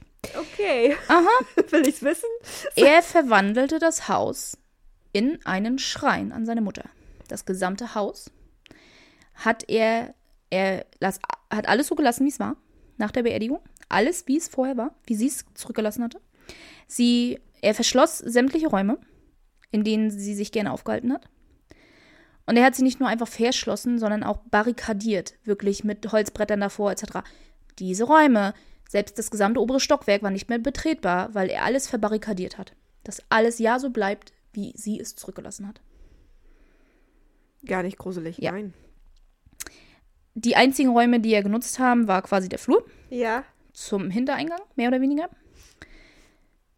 Die Küche selbst und ein kleiner Raum neben der Küche, den er sich als Schlafzimmer umfunktioniert hat. Okay. Das war's. Mehr hat er vom gesamten Farmhaus nicht mehr genutzt. Alles andere verblieb so, wie seine Mutter es zurückgelassen hat. Ja, Psychologen hätten seine Freude an ihm. Äh, Du kannst dir also vorstellen, warum sie auch heute noch seine Psyche immer wieder durchleuchten und versuchen, Rückschlüsse zu führen auf andere Täter, die ähnliche Taten begangen haben und so weiter. Und allein in seiner gesamten Vorstory, bevor er jetzt überhaupt, gut, nee, klammern wir mal Henry aus, bevor er überhaupt mit irgendwelchen kriminalen, kriminellen Taten anfängt, so viel Material in seiner gesamten Story schon war, die du benutzen kannst. Also, ja. Er begann nach einer Weile nach dem Tod seiner Mutter wieder kleinere Jobs anzunehmen. Er erhielt allerdings auch finanzielle Unterstützung vom Staat, verkaufte 32 Hektar Land, das ursprünglich Henry gehört hat und der jetzt ihm, um sich finanziell übers Wasser zu halten. Er konnte Ja. die Farm selber nicht mehr weiterführen. Niemand bemerkte eine Veränderung an ihm. Er benahm sich genauso wie vorher, äußerlich, außer dass er sich immer weniger um seine körperliche Hygiene kümmerte. War keine große Veränderung an ihm festzustellen. Also, er maskierte, wie es ihm innerlich ging, außer dass er die Körperhygiene vernachlässigte. Ansonsten maskierte er. Beziehungsweise konnte das vielleicht tatsächlich nicht nur maskieren, Er konnte es vielleicht auch nicht nach draußen zeigen. weil er so oft ja auch, so wie es in der Schule ja auch beschrieben war, er immer so in seiner eigenen Welt war, konnte er das wirklich komplett abkapseln. Vielleicht auch. Also, hm. Kenne ich, kann ich auch. Ähm, so wen, äh, die Farm wurde allerdings von ihm komplett, wie gesagt, vernachlässigt. Er konnte sie nicht mehr alleine führen. Er kümmerte sich weder um das defekte Dach des Hauses, äh, noch um das um, umherwachsende Unkraut und Gestrüpp und hast du nicht gesehen. Tatsächlich war es so, als sein Haus von der Polizei und so weiter betreten wurde, dass sie festgestellt haben, dass das Dach wirklich kurz vorm Einsturz war. Also er hat sich wirklich gar nicht ums Haus weiter gekümmert. Oh Gott, oh Gott. Er sammelte rostige Gegen- Gegenstände im Vorgarten. Und nach einer Zeit hatte er weder fließendes Wasser noch Strom. Warum sammelte er rostige Gegenstände im Garten? Keine Ahnung, er musste Dinge sammeln, um sie nicht zu verlieren. Im Garten? Vielleicht. Im Haus war ja kein Platz. Da musste ja alles so bleiben, wie Augusta es getan hat, hinterlassen hat. Er konnte ja die Räume nicht vollstellen mit irgendwas. Es musste ja so sein, wie Augusta das hatte. Ja, okay. Also hat er im Vorgarten gesammelt. Natürlich. Mhm. Was auch sonst. Ähm, die Frauen aus der Nachbarschaft hatten Mitleid mit ihm, brachten ihm Essen, Cookies und solche Sachen vorbei. Die meisten Männer mochten ihn aber allerdings tatsächlich nicht. Hauptsächlich, weil sie es empfanden, dass er sich, dass er sehr eine. Sie haben es nicht feminin genannt, aber weiche, zarte Ausstrahlung hat. Aber was willst du erwarten? Er hat nie was anderes gelernt. ja, ne, da ist dann wieder die Also, Diskussion also zum- zum über, einen- über einen- seine Sexualität, wie auch immer. Aber, also nicht seine Sexualität, nicht seine sexuelle Orientierung, weil er def war definitiv sexuell an Frauen interessiert. Aber ob er transgender war oder nicht. Das ist so eine große Diskussion bei Ed Gein, was auch später mit dem, was er tut, auch nochmal aufkommt. Ich glaube nicht, dass er es war, sondern lediglich, dass er einfach von das halt einer sehr strengen Frau erzogen wurde und eine Frau, die eigentlich wollte, dass er ein Mädchen ist und er daher vielleicht eventuelle Verhaltensweisen an den Tag gelegt hat, die bei den anderen Männern so wirkten. Aber Vor allem in der damaligen Zeit. er war halt kein Mannskerl. Er hatte zwar auch seine Waffen, aber er ging nicht zur Jagd. Er hatte zwar eine Farm, aber um die kümmert er sich nicht. Er hat lieber gebabysittet und den Kindern Geschichten erzählt und so eine Sachen. Also, Anstatt körperlicher Arbeit nachzugehen. Ja, aber das ist.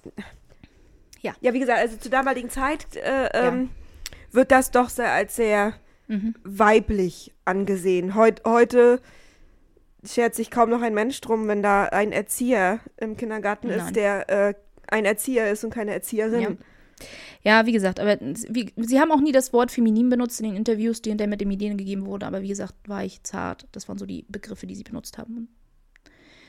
Feminin ist daraus zu schließen.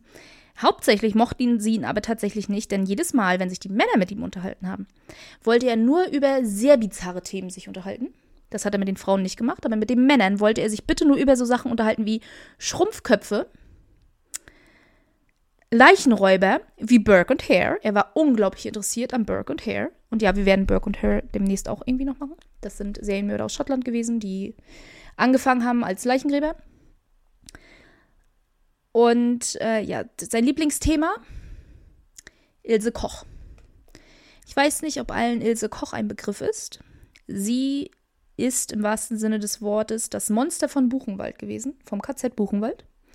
Sie war die Frau des Direktors. Ich weiß nicht, ob das jetzt die korrekte Bezeichnung ist, aber sie hat so lustige Sachen gemacht, wie den Insassen die Haut abzuziehen und sich daraus Lampenschirme zu bauen. Ich selbst war damals im Buchenwald in der 10. Klasse gewesen. Und es gibt auch das Museum in Buchenwald im KZ, was man sich anschauen kann. Die Artefakte, nennen wir es mal so, von Ilse Koch, wurden, viele wurden zerstört. Das, was noch existierte, unter anderem Schrumpfköpfe, die sie hatte, diese Lampenschirme, so lustige Sachen, ähm, sind nicht öffentlich zugänglich. Hier und da sind so ein paar Sachen fotografiert worden, wo man die Fotos sehen kann im Museum. Sie sind aber noch da. Und dann habe ich schon überlegt, ob Ilse Koch für sich selbst nicht eigentlich sogar ein Thema für unseren Podcast wäre. War das nicht auf der Klassenfahrt? Er hatte doch die gleiche Mhm. Klassenfahrt wie wir. Nach Weimar. Genau, genau. Und dann war das das, was ich, wo ich auch war, ja. Weil ich musste gerade überlegen, welch, wel, welches das war. Und wir waren ja in Ravensbrück und wir waren in, in Buchenwald. Und Buchenwald, äh, Buchenwald verdränge ich immer. Buchenwald ist furchtbar. Buchenwald verdränge ich immer. Also ich weiß, ich war in Ravensbrück. Und wenn mich einer fragt, in welchem anderen, dann ist es immer so. Und dann erwähnt Ellie das immer und dann macht das immer in meinem Kopf so, warte, warte, warte, war das die Klassenfahrt? Ellie ist halt ein, war ein Jahr unter mir und sie haben in der 10. Klasse die gleiche Klassenfahrt gemacht, die wir auch in der 10. Klasse hatten. Deswegen weiß ich, wenn sie in Buchenwald war und das die Klassenfahrt war, dann war ich da auch. Aber ich verdränge das immer. Buchenwald, es war Buchenwald furchtbar. ist Es so war ganz furchtbar. furchtbar. Es ist so gruselig dort. Du, das ist wirklich so ein Ort. Ich gebe da immer nicht so viel drauf, wenn das so allgemein erzählt wird. Aber Buchenwald ist wirklich so ein Ort. Du bist dort und du spürst einfach, dass Diese Stimmung. furchtbare Sachen Ja, es passiert ist sind. ganz furchtbar. Und dann drumherum ist im wahrsten Sinne des Wortes ein Wald. Das heißt ja nicht ohne Grund Buchenwald. Ja. Drumherum ist Wald. An dem Tag, wo wir da waren, war es super stürmisch.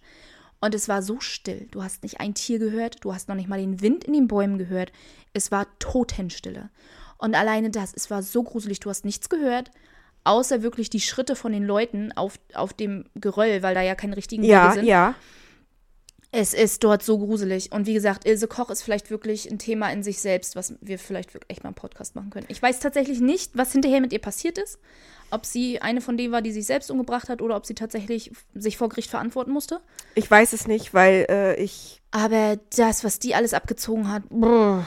bin damals aus diesem, aus diesem KZ raus und dachte mir, auf gar keinen Fall nie wieder. Bei uns, wir waren auch alle fertig. Wir sind alle, ohne Scheiß, ne? Eine Gruppe von 15-, 16-jährigen Teenagern, wir sind alle ins Bett hinterher. Wir, wir hatten einen Jungen in der Klasse, der tatsächlich gelacht hat, als wir eine Gedenkminute gemacht haben. Ach du Scheiße. Und meine Klassenlehrerin ist richtig, richtig wütend geworden. Das glaub Zu ich. Recht, zu Recht, finde ich. Ähm, sie hat ihn zur Seite genommen. Er durfte ihre Seite nachher auch nicht mehr verlassen.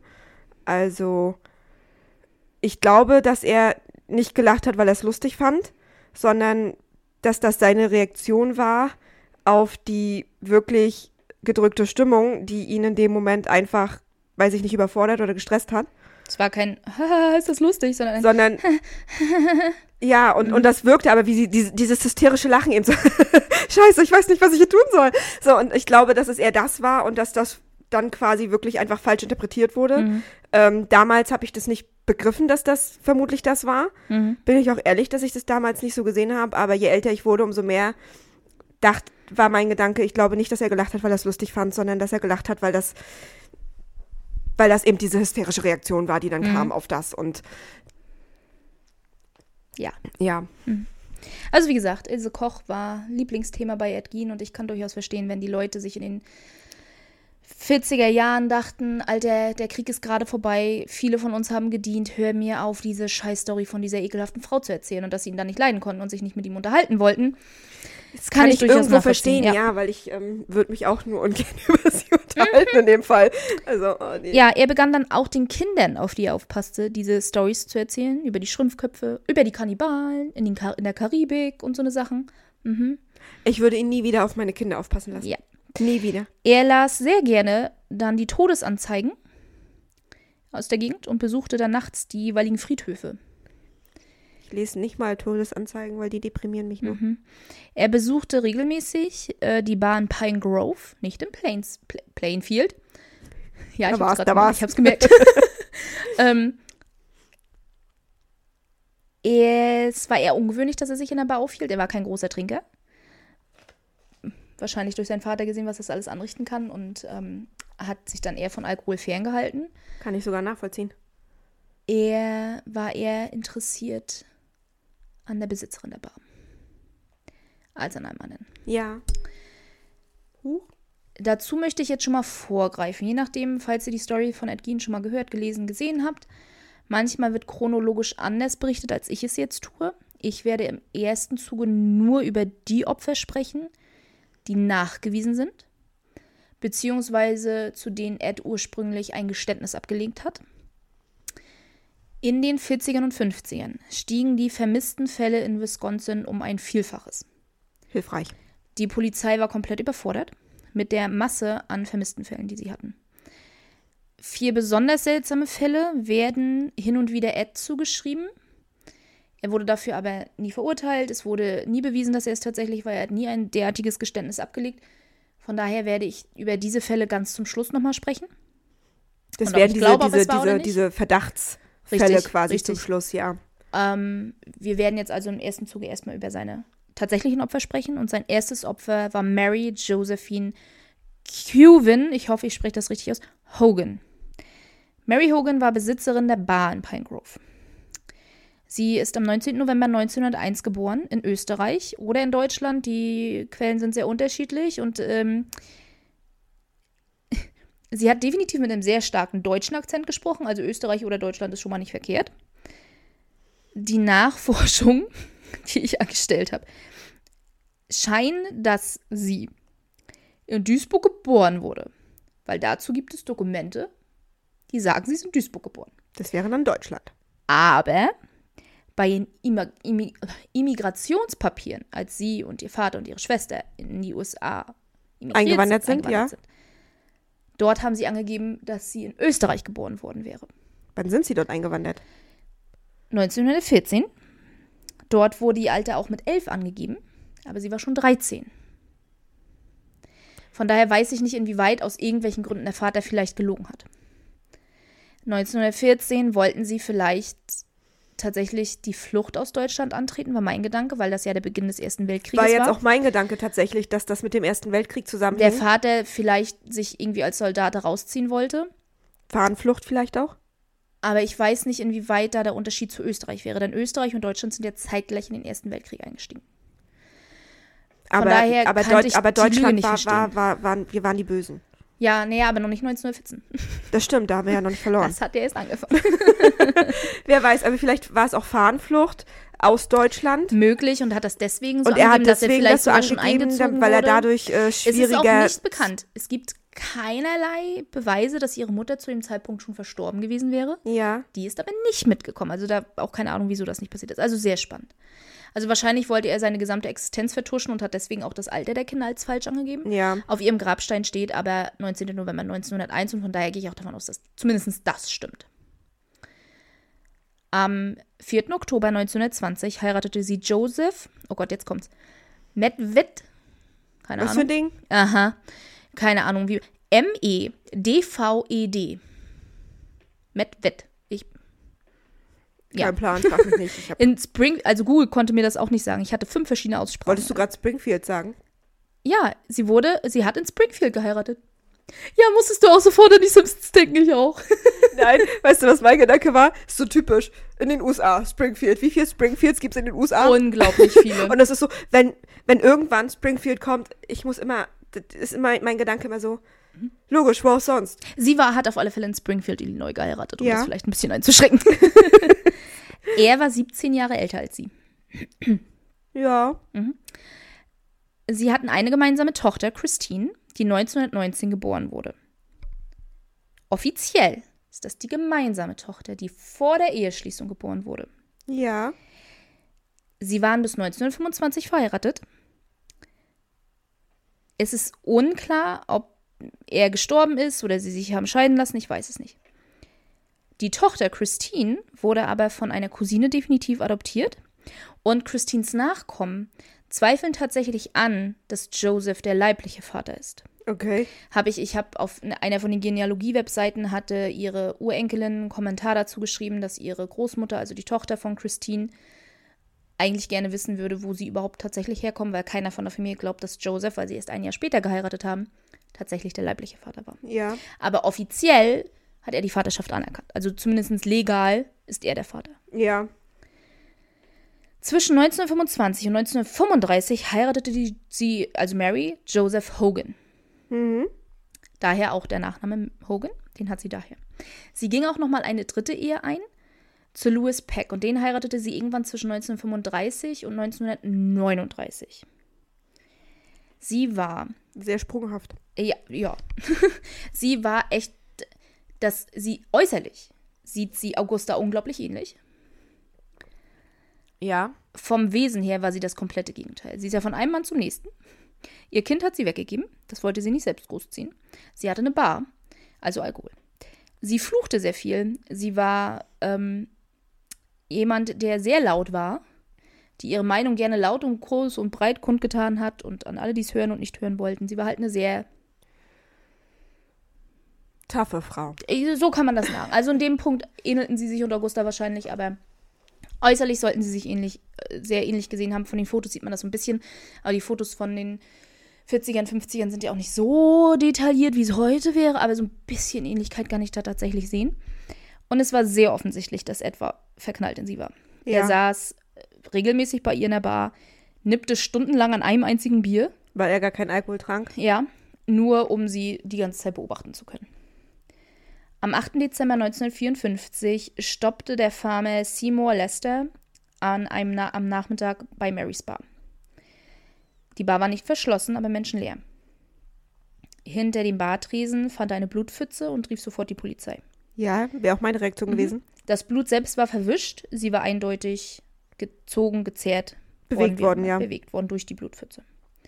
Die Polizei fand Pantron Pan Patronenhülsen von einem 32er Kaliber. Die Kasse war nicht geplündert worden, Raub ist also sofort ausgeschlossen worden. Die Suche in der Gegend wurde irgendwann bis Chicago ausgeweitet, es, weil sie da auch zeitweilig gewohnt hat. Es wurden keine Hinweise in irgendeiner Art und Weise gefunden. Ihr Verschwinden war über die nächsten Jahre regelmäßiges Gesprächsthema in Plainfield. Weil, ja klar, kleine Gegend und dann verschwindet auf jemand, auf Ja. alle Fälle jemand spurlos und dann auch noch im Blut und so. Dass das regelmäßiges Gesprächsthema in so einer kleinen Gegend war, kein Wunder.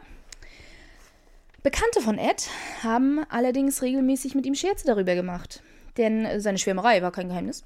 Das war ja schwer zu verstecken. Der sitzt da stundenlang, nimmt an einem Bier und starrt sie die ganze Zeit an. Ähm, sein Nachbar Elmo, und jetzt kommt wieder so ein Nachname, Uyek, U-E-E-C-K. Elmo? Elmo mit Vornamen, cool, oder? Wie, wie in, in der Sesamstraße? Ja, Elmo. Ja, also sein Nachbar Elmo neckte ihn, dass Mary überhaupt nicht verschwunden sei, sondern dass Ed endlich den Mut hatte, sie anzusprechen, sie in eben diesem Moment bei ihm auf der Farm war und ihm was kochte. Wenn der nur wüsste. Eds Antwort darauf war, sie wird nicht vermisst, sie ist jetzt gerade bei mir im Haus. Mhm.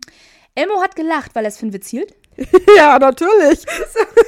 Ähm, mhm. Oh Ein Gott. anderes Mal erzählte Ed, wie er Mary in sein Pickup geladen und nach Hause gefahren hat.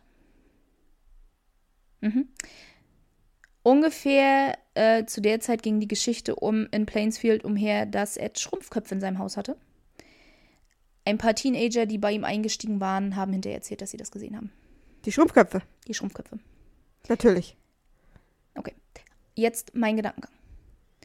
Er macht Witze über Marys Verschwinden und dass sie in seinem Haus ist. Mary, wo eine Blutpfütze gefunden wurde. Ja. Die Kinder erzählen, hey, da hängen Schrumpfköpfe. Und keiner geht zur Polizei? Nein.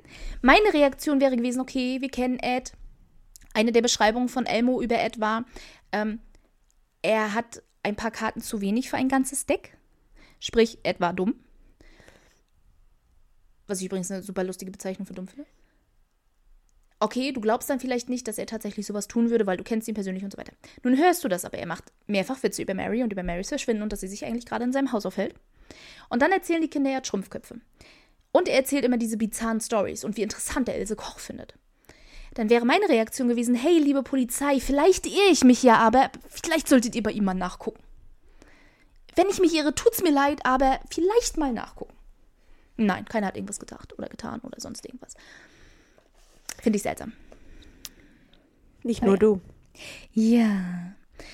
Sein zweites Opfer wurde zugleich auch tatsächlich schon sein Untergang. Er hatte nicht 33 Opfer wie ein John Wayne Gacy, obwohl er gefühlt jeden inspiriert hat, äh, aus seiner Story irgendwas anderes zu basteln.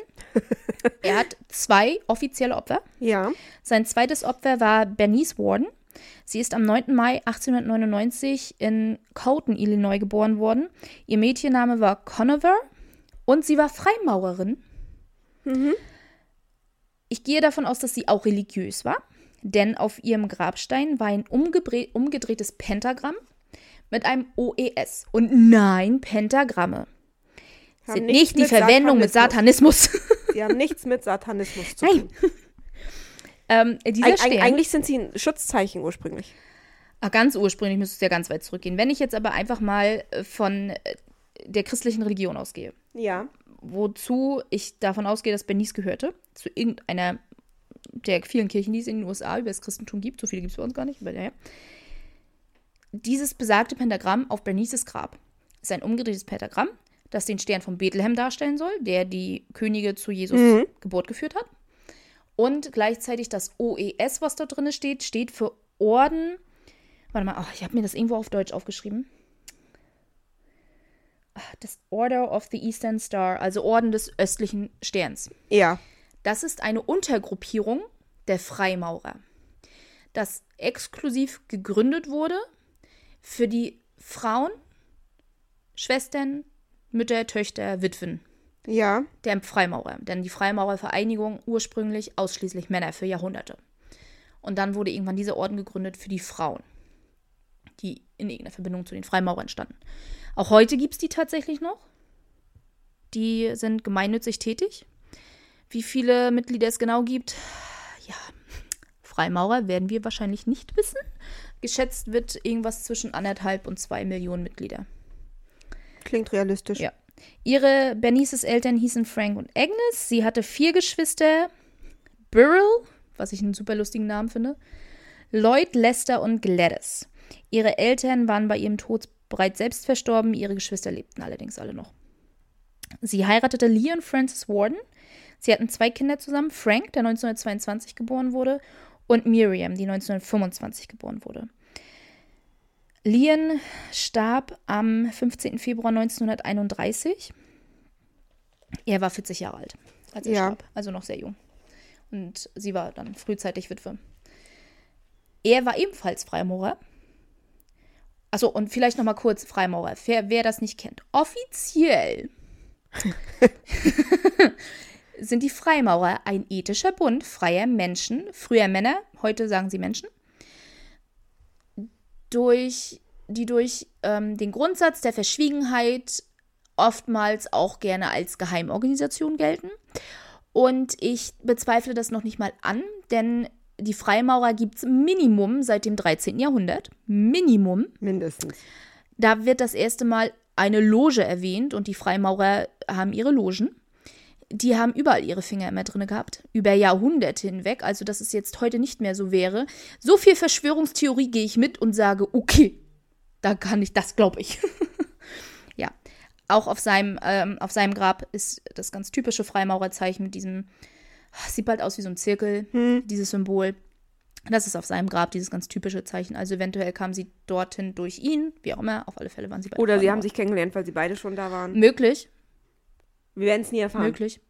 Äh, die beiden führten einen Baumarkt äh, im Plainfield, den Leon irgendwann in den 20er Jahren gekauft hatte. Bernice führte den Laden nach seinem Tod weiter. Frank, ihr Sohn, half oft aus. Frank war allerdings gleichzeitig auch Deputy Sheriff und etwas, was früher als Feuerwächter bezeichnet wurde. Heute würden wir dazu Brandschutzmeister sagen. Hm.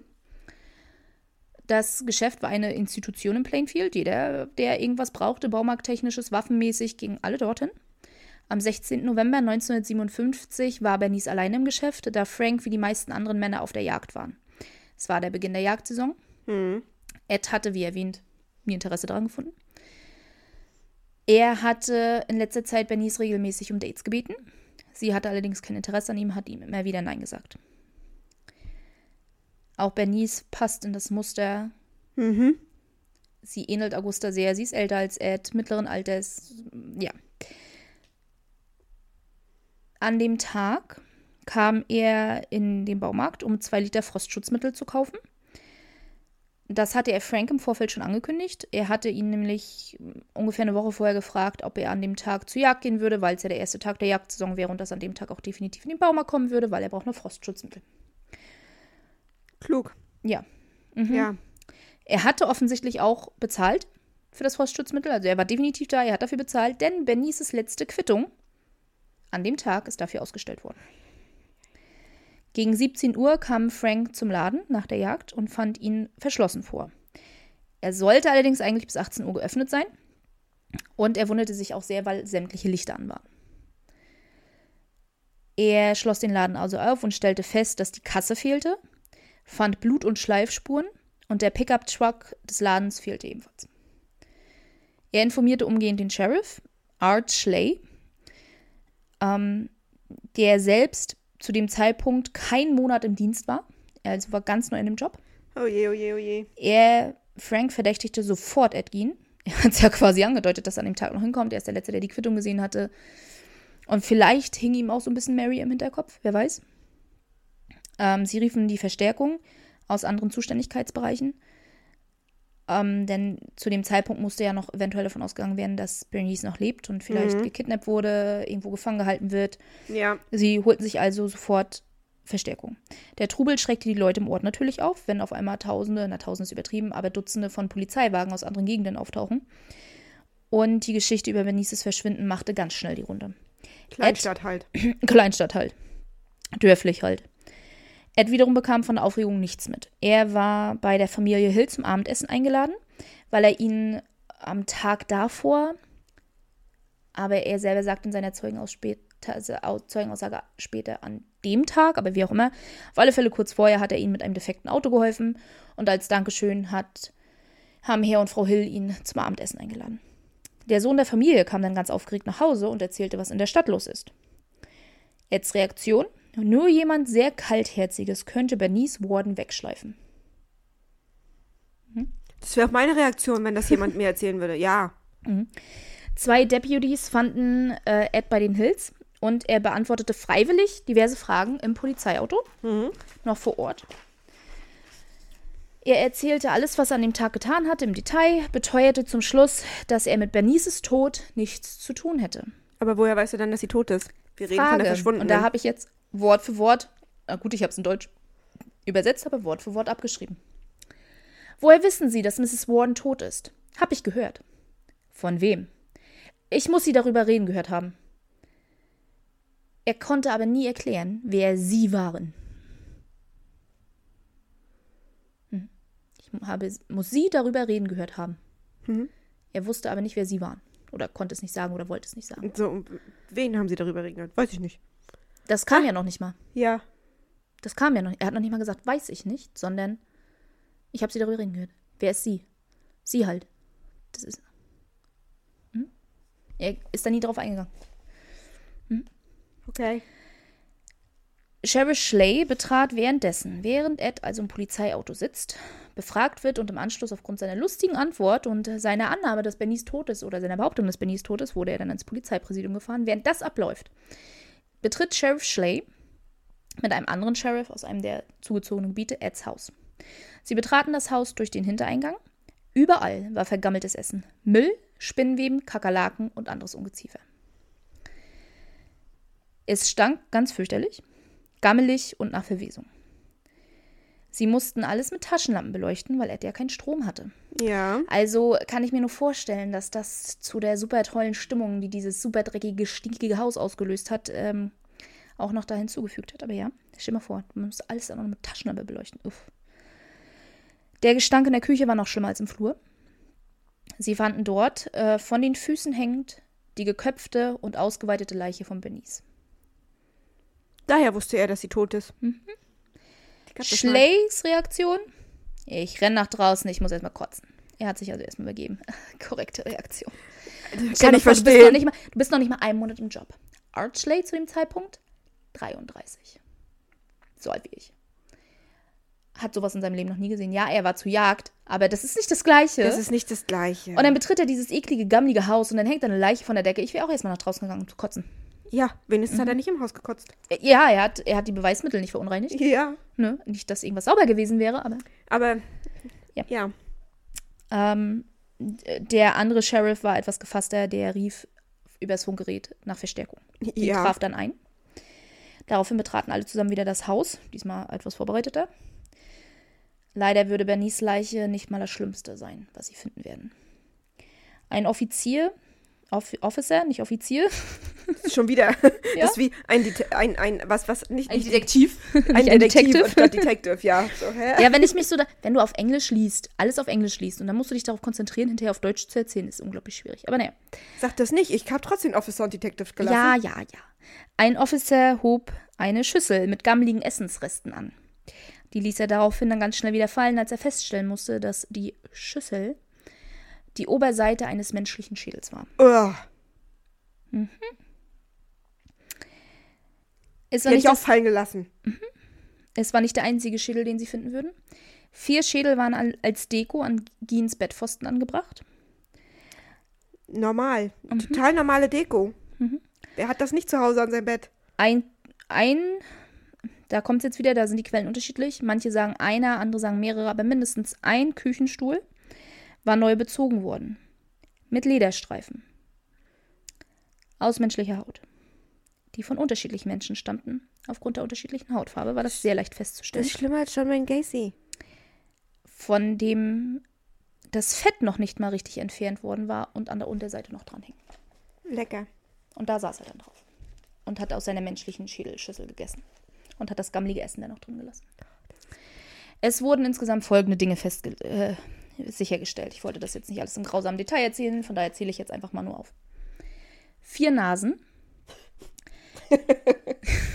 Entschuldigung, ist nicht witzig. Ist makaber. Willkommen beim Thema. so schön, so vier Nasen. Mhm. Entschuldigung. Mehrere menschliche Knochen und Knochenfragmente. Neun Masken aus Menschenhaut, also Gesichtsmasken. Also komplette, nicht so wie wir sie kennen von Corona-Gesichtsmasken, sondern, Sondern, ja, komplette ja, ich weiß Gesichter, schon. Hm? die aber aus mehreren Menschen zusammengeflickt wurden. Lecker. Mehrere Schüsseln aus Schädeldeckeln. Zehn Schädel insgesamt von Frauen, bei denen die Decken quasi entfernt wurden, also die aufgesägt wurden. Neun, und jetzt kommt's. Was ist die Mehrzahl von Vulva? Vulvin oder Vulvas? Soll ich das googeln? Auf alle Fälle neun weibliche Geschlechtsteile Das in jetzt. einer Schuhschachtel. Wo auch sonst. Organe im Kühlschrank. Lippen, die an einem Seil alle miteinander verbunden wurden und als Seil quasi dienten als seine Jalousiekette.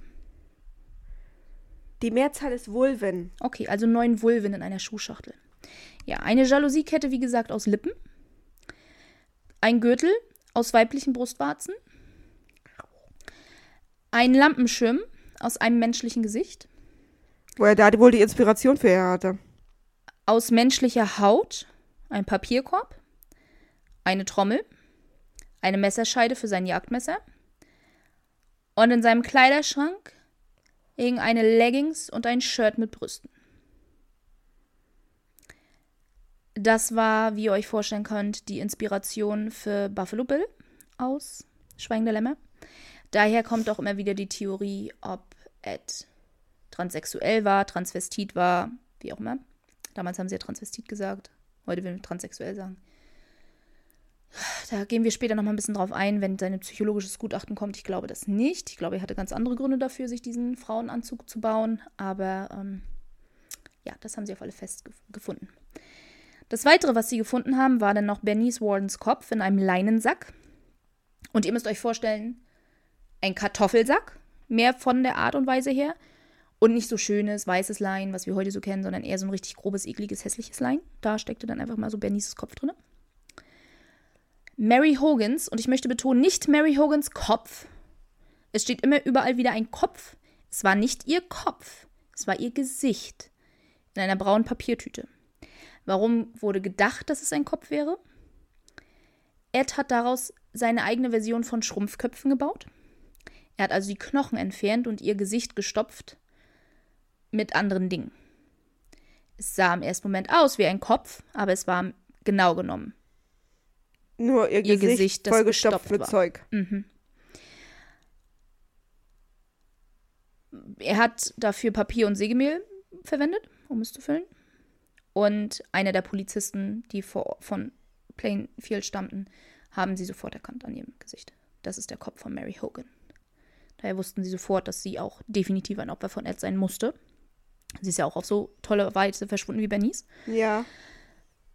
Ed wurde daraufhin ins Gefängnis nach Wotoma gebracht und schweigte zwölf Stunden lang, trotz diverser, Hör, trotz diverser Hörversuche durch Experten, auch Experten für Lügendetektoren.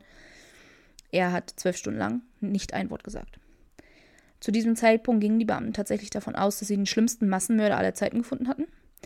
Damals war der Begriff Serienmörder noch nicht offiziell verwendet. Hier und da tauchte er in irgendwelchen Beschreibungen schon mal auf, aber diese offizielle Bezeichnung Serienmörder ist erst in den 70ern tatsächlich mehr oder weniger festgelegt worden vom FBI. Also damals haben sie noch Massenmörder gesagt.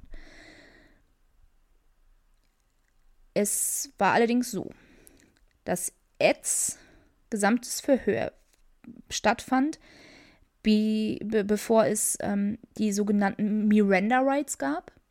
Sprich, bevor er eine Belehrung auf das Recht auf einen Anwalt erhielt. Hm. Und dass alles, was er sagen konnte, gegen ihn, verwendet. gegen ihn verwendet werden würde. Darüber ist er nicht im Vorfeld belehrt worden. Er wusste also nicht, dass er einen Anwalt verlangen kann. Er begann dann plötzlich ein Geständnis abzulegen. Und ich fand das dann sehr eigenartig, dass überall stand, nach zwölf Stunden hat er dann plötzlich ein Geständnis abgelegt. Ich fand das sehr eigenartig. Warum hat er jetzt plötzlich nach zwölf Stunden ein Geständnis abgelegt? Und jetzt muss ich mal mein Gehirn loben, dass es darauf bestanden hat, dass ich grabe und grabe und grabe, bis ich die Wahrheit herausfinde. Oh Art Schley hat Ed, ich will es verprügelt nennen, er hat seinen Kopf mehrfach gegen die Steinwand geschlagen. Der Sheriff aus Plainfield. Also ja, er hat nicht plötzlich einfach angefangen, ein Geständnis abzulegen, sondern es wurde aus ihm rausgeprügelt. Im wahrsten Sinne des Wortes.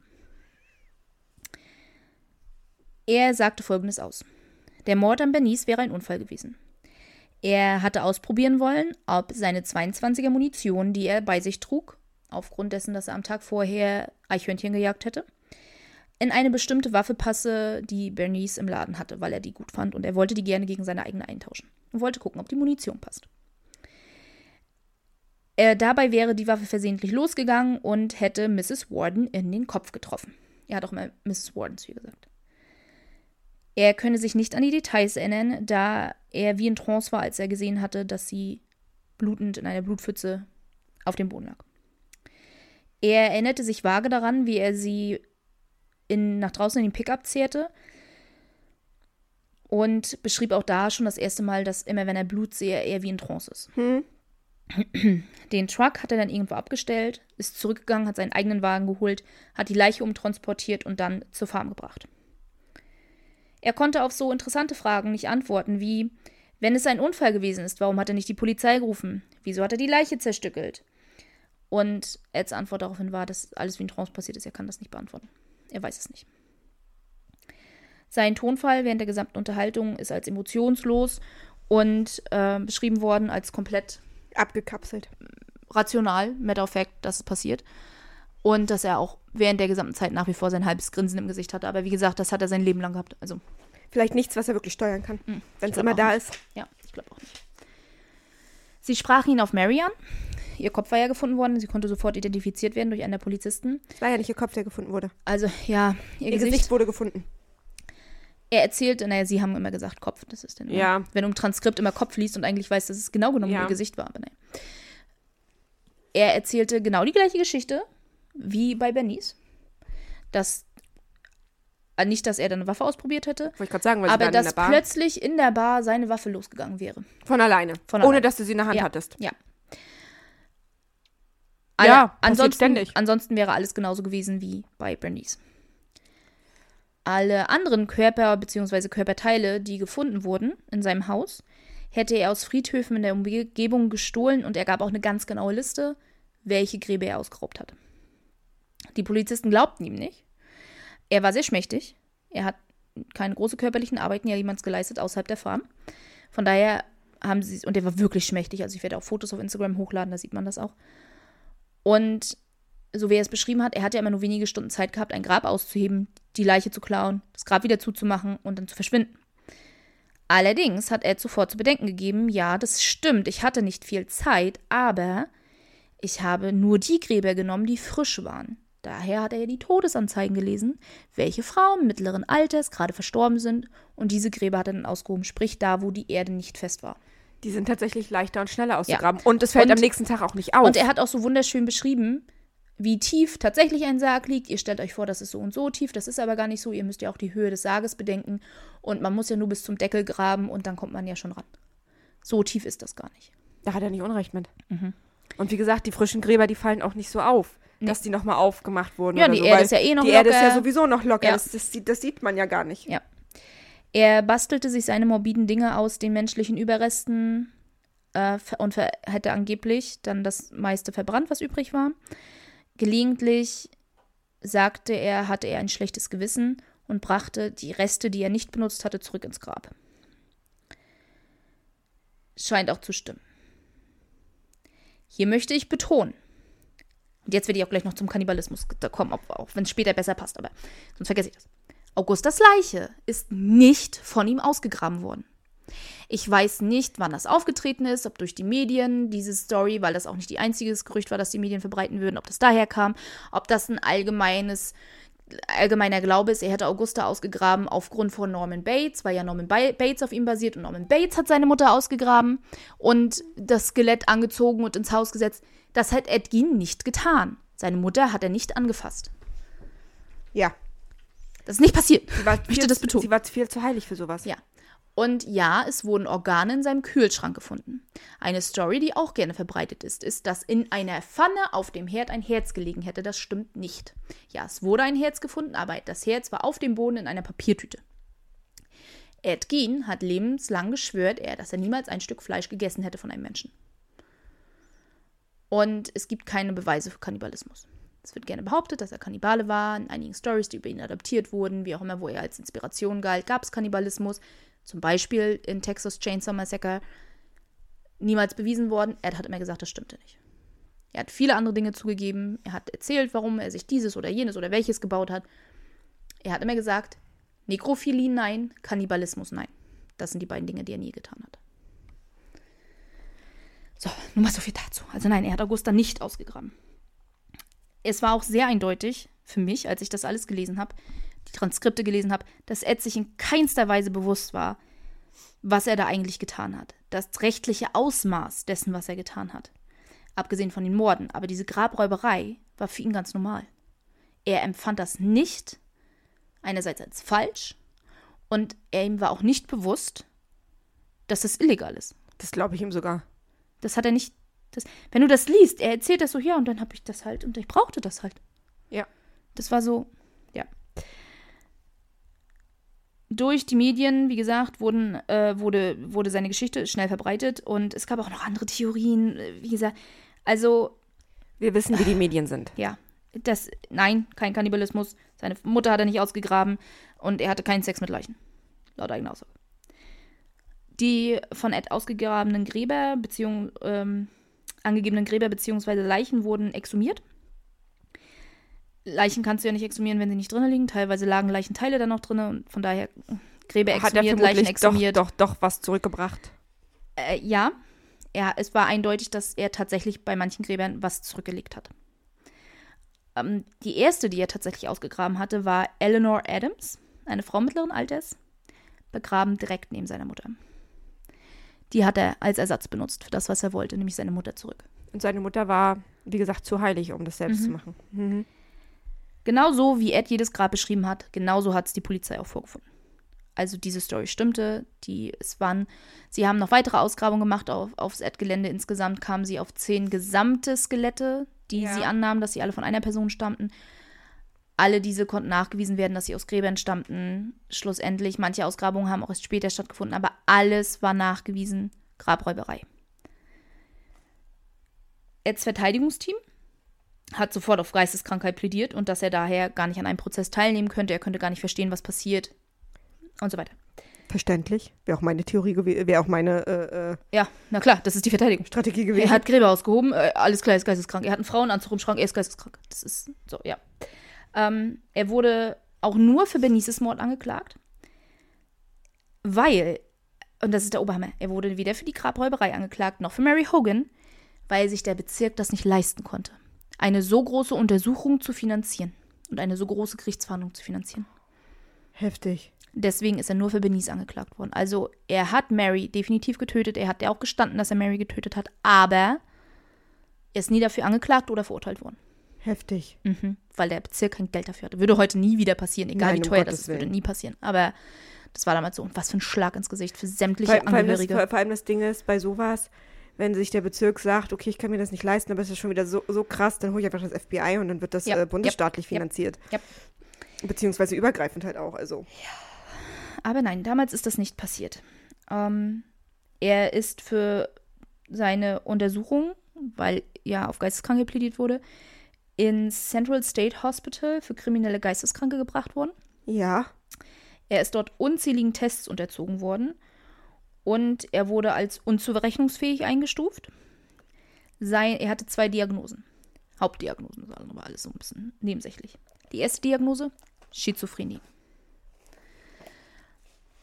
Er, ähm, ach Moment, wir haben ja schon mal öfter über Schizophrenie gesprochen. Ich bin mir nicht sicher, ob wir das so hundertprozentig definiert hatten. Ich bin nur ganz kurz auf Bei Chase- Freme Schizophrenie eingegangen. Ja, allgemein. Also allgemein, Schizophrenie ist eine psychische Erkrankung, die schränkt das Denken und die Gefühlswelt der Menschen ein, beziehungsweise es führt dazu, dass die gestört sind, was wiederum dazu führt, dass sie an Realitätsverlust, Trugwahrnehmung und Wahnvorstellungen leiden.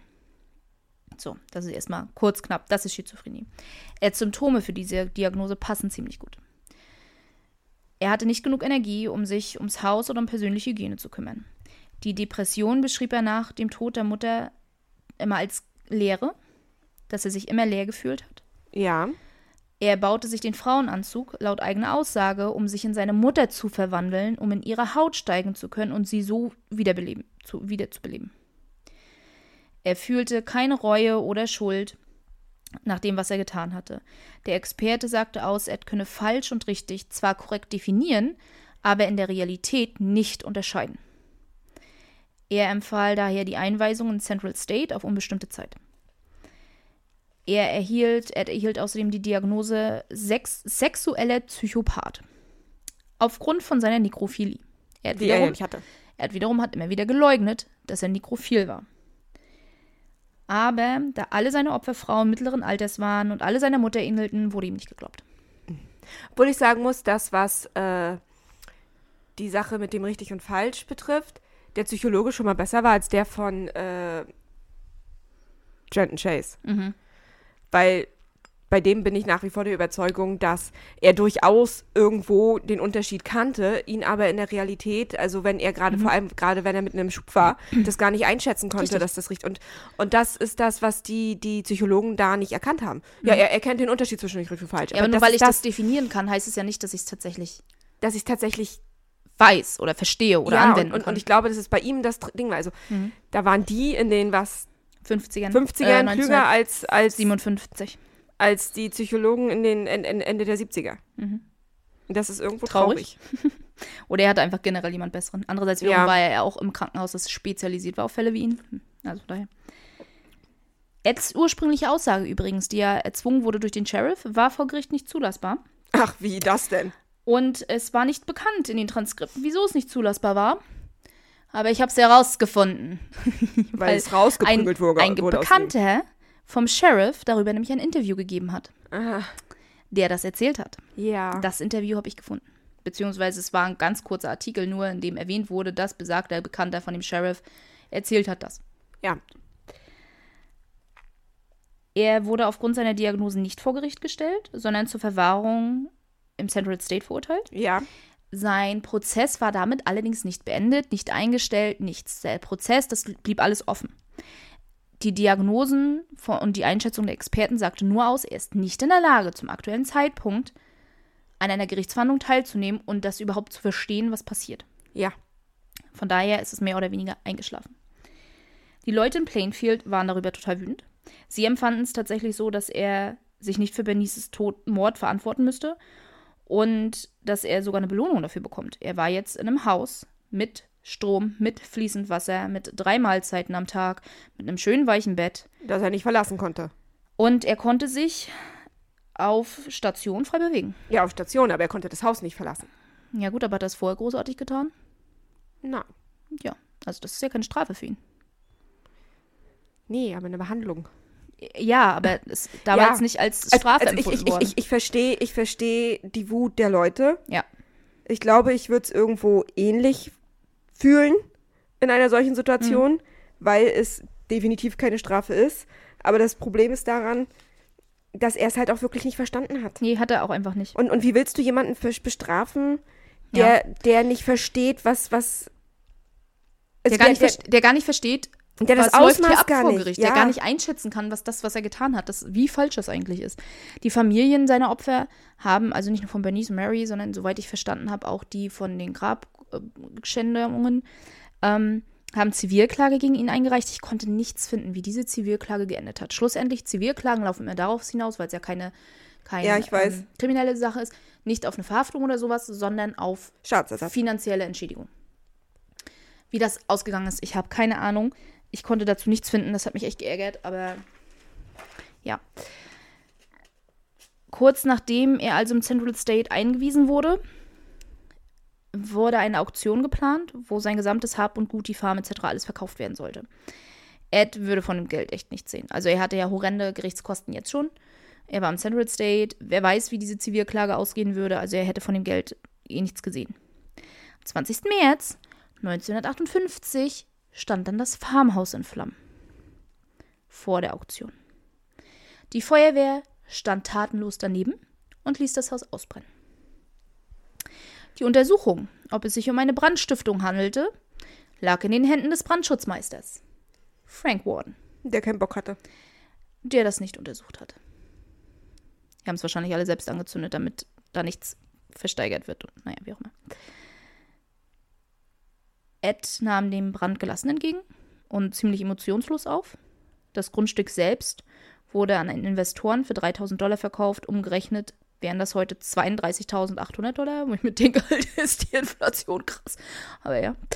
Ähm, alles andere, was nicht verbrannt war, also was quasi auf dem Gehöft rumlag, wurde für ein Apple und ein Ei verkauft. Also das, da war nichts viel wert. Das Einzige, was tatsächlich noch ein Bietergefecht ausgelöst hatte, war Eds Wagen, weil er damit ja die Leichen transportiert hatte.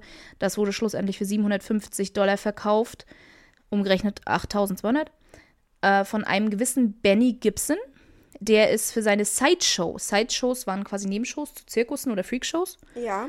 Und hat sehr gutes Geld damit verdient, indem er das Auto des Ghouls äh, sich hat das Angucken bezahlen lassen für 25 Cent, der Besuch, äh, der, der Zuschauer. Also über ewige Zeiten hat er das gemacht. Aber wir sind makaber.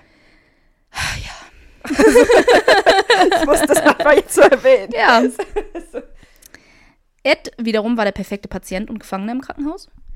Laut ähm, eigener späterer Aussage vor Gericht hat er den anderen Patienten geholfen, äh, vor und nach den Behandlungen oder sie auch zu den Untersuchungen zu bringen. Eine Krankenschwester sagte, wenn alle Patienten wie Ed seien, hätten wir keine Probleme mehr in der Klinik. Aufgrund seines musterhaften Verhaltens entschied sich dann das Gericht, zehn Jahre später, dass er jetzt psychisch so weit genesen sei, dass er in der Lage ist, an einer Gerichtsverhandlung bezüglich des Mordes an Benice teilzunehmen. Aber weißt du, warum er so ein vorbildlicher Patient war? Weil er jetzt wieder strikte Strukturen hatte, er, er strikte hat, Regeln er hat, hatte. Er hatte strikte Regeln, er hatte eine Struktur und er hatte jemanden, der ihm sagte, was er tun soll, der die Entscheidung für und ihn wann er abnahm. tun Er, muss, soll. er musste, er musste Ja. nicht mehr selbstständig handeln und Ja. denken und Nichts hat Entscheidungen ihn mehr treffen. getriggert. Das war für ihn Ja. die perfekte Situation, weil er es gab keinen Stress mehr. Im Januar 1968 ist die Verhandlung angesetzt worden für den 7. November. Ja. Sheriff Art Schley verstarb im März dieses Jahres an einem Herzinfarkt. Er war 43 Jahre alt zu dem Ist aber Zeitpunkt. auch jung. Laut dem Bekannten, der diese Aussage auch gemacht hatte über die Verprügelung, hat Art in den gesamten zehn Jahren danach unglaublich unter dem gelitten, was er in dem Haus gefunden hat. Und dass alleine die Vorstellung, jetzt vor Gericht darüber sprechen zu müssen, ihn so kaputt und krank gemacht hat, dass er kurz nachdem die Gerichtsverhandlung angesetzt wurde, an einem Herzinfarkt gestorben ist. Stress. Emotionaler, psychischer Stress. Also das ist ja schon heftig, was da gefunden wurde, ne? Ja. Also dürfen wir nicht vergessen. Äh, schlussendlich sagten vor Gericht aus diverse andere Polizisten und Kriminalbeamte, Frank Warden selbst auch noch einmal, Hauptzeuge der Verteidigung war Ed selbst und er leugnete Bernice jemals um ein Date gebeten zu haben, ja. außer einmal im Witz. Und dass er Mary nicht getötet hätte. Ja. Was er jetzt vor Gericht behaupten konnte und der Staatsanwalt konnte nicht sagen, hey, aber du hast ursprünglich was anderes gesagt. Weil die weil Aussage erste äh, existiert quasi nicht. Richtig. Ähm, er ist offensichtlich, ich habe ja die Transkripte gelesen, er war offensichtlich sehr gut von seinem Anwalt vorbereitet. Seine Antworten waren perfekt teilweise, wo du wirklich nur sagen konntest, okay, er hat sich nicht aus der Ruhe bringen lassen vom Staatsanwalt. Ähm, er schien einfach sehr, sehr gut trainiert zu sein, wie er antworten muss. Und generell hat er offensichtlich einen super Anwalt. Als ich das gelesen habe, man hat ja den Tonfall noch nicht mal von den Leuten dazu, aber zweimal zum Beispiel hat der Anwalt Einspruch eingelegt gegen eine Frage des Staatsanwaltes. Woraufhin, und dann wartest du eigentlich auf, die Urteil, auf das Urteil des Richters, ist es jetzt korrekt oder nicht. Und dann unterbricht der Anwalt quasi, bevor der, An der, der Richter was sagen kann, unterbricht Eds Anwalt wieder und sagt, ach weißt du, eigentlich kann er das beantworten. Das hat er zweimal gemacht. Das hat den Staatsanwalt so verunsichert, das hast du richtig gemerkt, in der Fragestellung dann hinterher. Und dann musste er die Frage wiederholen und dann hat er sich selber in der Frage verhaspelt und so Sachen. Wenn, aber das muss man sich ja mal vorstellen, du machst einen Einspruch bei wirklich zwei sehr schwierigen Fragen, wo er beantworten musste, wie das mit der Waffe war bei Bernice und dann. Und dann kommt dieser Einspruch, aber und, und dann bist du darauf vorbereitet, jetzt zu kämpfen, warum er diese Frage beantworten muss. Und dann kommt, ach, weißt du was, eigentlich kann er es beantworten, ist sowieso egal. Das ist überhaupt nicht wichtig, was du gerade gefragt hast. Super unwichtig. Das bringt einen ja so durcheinander. Ja, natürlich, es haut dich Also- ja voll aus dem Konzept Ja. raus. Von daher, das war echt nicht schlecht. Und er hat auch immer super unterbrochen, wenn auch er nicht immer Recht bekommen hat für seine Einsprüche. Aber er hat immer super unterbrochen, wenn der Staatsanwalt geschafft hat, Ed zu einem Ja zu bringen. Also zu, das Ziel ist ja eigentlich immer von, dem, von den Anwälten im Kreuzverhör, den Angeklagten dazu zu bringen, immer wieder Ja zu sagen. Kurze, knappe Ja-Nein-Fragen und dann Ja, Ja, Ja. Bis irgendwann kommt, hast du Bernice erschossen? Ja. Hast du es geplant? Ja. Das, und Ja, jedes Mal, ja. wenn er in so eine Reihe von Ja's verwickelt wurde, hat der Anwalt unterbrochen. Nach drei, vier Ja's hat er immer unterbrochen. Ob es nur recht, richtig war oder nicht, er hat immer unterbrochen. Und das ist auch so ein Punkt. Aber das ist clever von ihm, weil Ja. dadurch kann er nicht versehentlich Ja antworten aus Reflex. ja, nur weil du schon tausendmal Ja hintereinander das, gesagt hast. Mhm. Das, das ist wie Nick jetzt, Nick jetzt, Nick jetzt, Nick jetzt und jetzt schüttelt den Kopf. Mhm. So. Eben, ja. Auf alle Fälle wurde Ed nach einer Woche vom Richter für schuldig des Mordes befunden. Ja. Allerdings war das Gutachten der Experten einvernehmlich von beiden Seiten. Er war zum Zeitpunkt der Tat nicht zurechnungsfähig. Ja. Von daher wurde er lebenslänglich äh, in Central State eingewiesen. Er war dort der absolute Musterknabe. Er war lieber alleine, als sich mit dem Patienten äh, mehr zu beschäftigen, aber er machte seine Arbeit gerne. Er webte Teppiche und polierte Steine. Er nahm gern an sämtlichen Therapien teil. Lediglich die Art, wie er manche Frauen anstarrte, ließen einen dann beunruhigt zurück, wo dann manchmal wahrscheinlich das wieder Ja. hochkam und, ne? Aber dadurch, dass er Aber es nichts sein- hatte, sein- was ihn triggern musste, er hatte eine strukturierte, Ja. einen strukturierten Tagesablauf. Ja. Und das macht, und das, ich weiß, viele Leute unterschätzen das total, Mhm. gerade für Menschen mit psychischen Erkrankungen ist ein strukturierter Tagesablauf teilweise wirklich, wirklich wichtig. Mhm. Und wenn der plötzlich wegfällt, aus irgendwelchen Gründen, dann kann ein das richtig runterreißen. ja, de definitiv. Oder es kann einen unglaublich stressen. Ja. Ed, als Ed starb, war er senil. Also, und so wurde das beschrieben. Ich gehe davon aus, Sie meinen damit dement, wenn in damaligen Berichten senil steht. Wenn ich senil höre, denke ich an dement, ja. Ähm, heute würden wir es ja nicht mehr schreiben. Aber Ja. in den Berichten stand das so. Am 26. Juli 1984 verstarb er an Lungenkrebs. Er wurde neben seiner Mutter beerdigt. Wie erwähnt, gab es mehrere Vermisste, die Ed manchmal zugeschrieben werden oder spekuliert wird oder wie auch immer. Das erste Opfer war Georgia Reckler. Sie war acht Jahre alt und verschwand am 1. Mai 1947. Sie war von einer Nachbarin nach Hause gebracht worden, an der Einfahrt zum Haus abgesetzt worden. Sie, die Nachbarin hat noch beobachtet, wie Georgia die Briefe aus dem Briefkasten geholt hat und dann in Richtung Haus losgegangen ist. Weder Georgia noch die Briefe wurden jemals gefunden. Georgias Mutter hat nicht sofort, äh, sich äh, war nicht sofort besorgt, dass die Tochter nachmittags nicht von der Schule kam. Denn eigentlich hätte der Vater sie mitnehmen sollen, weil schlechtes Wetter war. Ja. Und sie waren son sonst immer mit dem Fahrrad zur Schule und es war schlechtes Wetter. Der Vater hatte die Kinder morgens zur Schule gebracht und hätte sie nachmittags auch wieder mitgenommen. Nun hatte die Nachbarin aber Georgia mitgenommen. Und ähm, als das dann rauskam, haben sie auch eine Suchaktion gestartet, aber es konnte nichts von ihr gefunden werden. Ed selbst wurde verdächtigt, weil ein Zeuge aussagte, dass er einen dunklen Ford gesehen hatte in der Nähe des Hauses und Ed fuhr ja einen dunklen Ford. Und nachdem dann seine Taten wurden, bekannt wurden, haben sie ähm, in die Richtung Aber sie passt Behandelt. so gar nicht in sein Opferprofil. überhaupt nicht. So gar Sie nicht. passt Sein nicht in sein Opferprofil, Opferprofil. Alleine schon, also nicht nur die zwei Frauen, die er definitiv ermordet hat, sondern auch die, die er alle ausgegraben hat, waren alle mittleren Mhm. alle Alters. mittleren bis hohen Alters, alle ne, f- 50 bis in die 60er hinein. Das, äh, sie passt und, überhaupt und, und, nicht. und das ist ja nicht mal Opferprofil. ansatzweise. Es ist ein komplettes Gegenteil. Ja. Ähm, 2000 und es wurde zwischenzeitlich auch ein bekannter Vergewaltiger und Mörderer verdächtigt und so weiter. Aber sie taucht immer wieder, warum auch immer, in der Liste von Eds möglichen Opfern auf und ich kann es nicht nachvollziehen. Verstehe ich auch nicht, nee. Ins, nur, weil, nur weil der mögliche Täter eventuell ein ähnliches Auto gefahren hat wie Ed, war er das nicht. Nee, nee, sie passt nicht in sein Profil von dem, was er wollte. Ganz einfach. so Und nicht. ähm, 2013 meldete sich ein, der 82-jährige, zu dem Zeitpunkt dann 82-jährige Norman Weitzler, dass er damals 16 Jahre alt gewesen wäre und mit einem Freund im Wald Bären gesammelt hat. Dort sind sie in ein, an, ein, an ein ausgehobenes Loch gestoßen. Ja, Und als sie sich es angeschaut hatten, da lag nichts drin, aber es war ein ausgehobenes Loch, das sehr grabähnlich aussah, stimmte ein Mann aus dem Gebüsch und äh, schrie die beiden an, dass sie verschwinden sollten. Dieser Mann war nicht Edgin und die Polizei hat die Gegend auch durchsucht, ob dort irgendwas gefunden werden konnte, aber es war nichts findbar. Und ja, wenn man dann auch erst 2013 auf Dann den Idee Mund aufmacht. melden, Ja, wahrscheinlich wohl damals auch, jetzt sagen wir nichts und bla bla bla bla bla und jeder sein eigenes Business, aber naja. ich bezweifle das, Das andere verschwundene Mädchen, mit dem Ed immer wieder in Verbindung gebracht wird, ist Evelyn Hartley. Sie war 15 Jahre alt, als sie am 25. Oktober 1953 verschwand. Sie arbeitete als Babysitterin äh, für einen Kollegen ihres Vaters. Sie waren beide Professoren an der Universität und sie sollte auf die 20 Monate alte Tochter aufpassen. Ihr Vater, also von Evelyn der Vater, hatte mit ihr vereinbart, dass sie zwischendurch anruft und Bescheid gibt, dass alles in Ordnung ist. Diesen Anruf hat er nicht bekommen. Daraufhin wurde er nervös. Als er dort dann anrief und jemand ging ans Telefon, hat er sich ins Auto gesetzt und ins Haus gefahren. Er rief dann ziemlich schnell die Polizei, denn er hat Folgendes vorgefunden. Ähm, ihre Schuhe lagen in unterschiedlichen Räumen. Ihre zerbrochene Brille in einem anderen. Möbel im Wohn die alle Möbel im Wohnzimmer sind verschoben gewesen. Ähm, es waren diverse Gegenstände in der Gegend verstreut. Alle Räume waren verschlossen. Ein Fenster im Keller war offen. Beim Fenster waren Fußabdrücke und blutige Handabdrücke. War er auch nicht. Das war er auch nicht.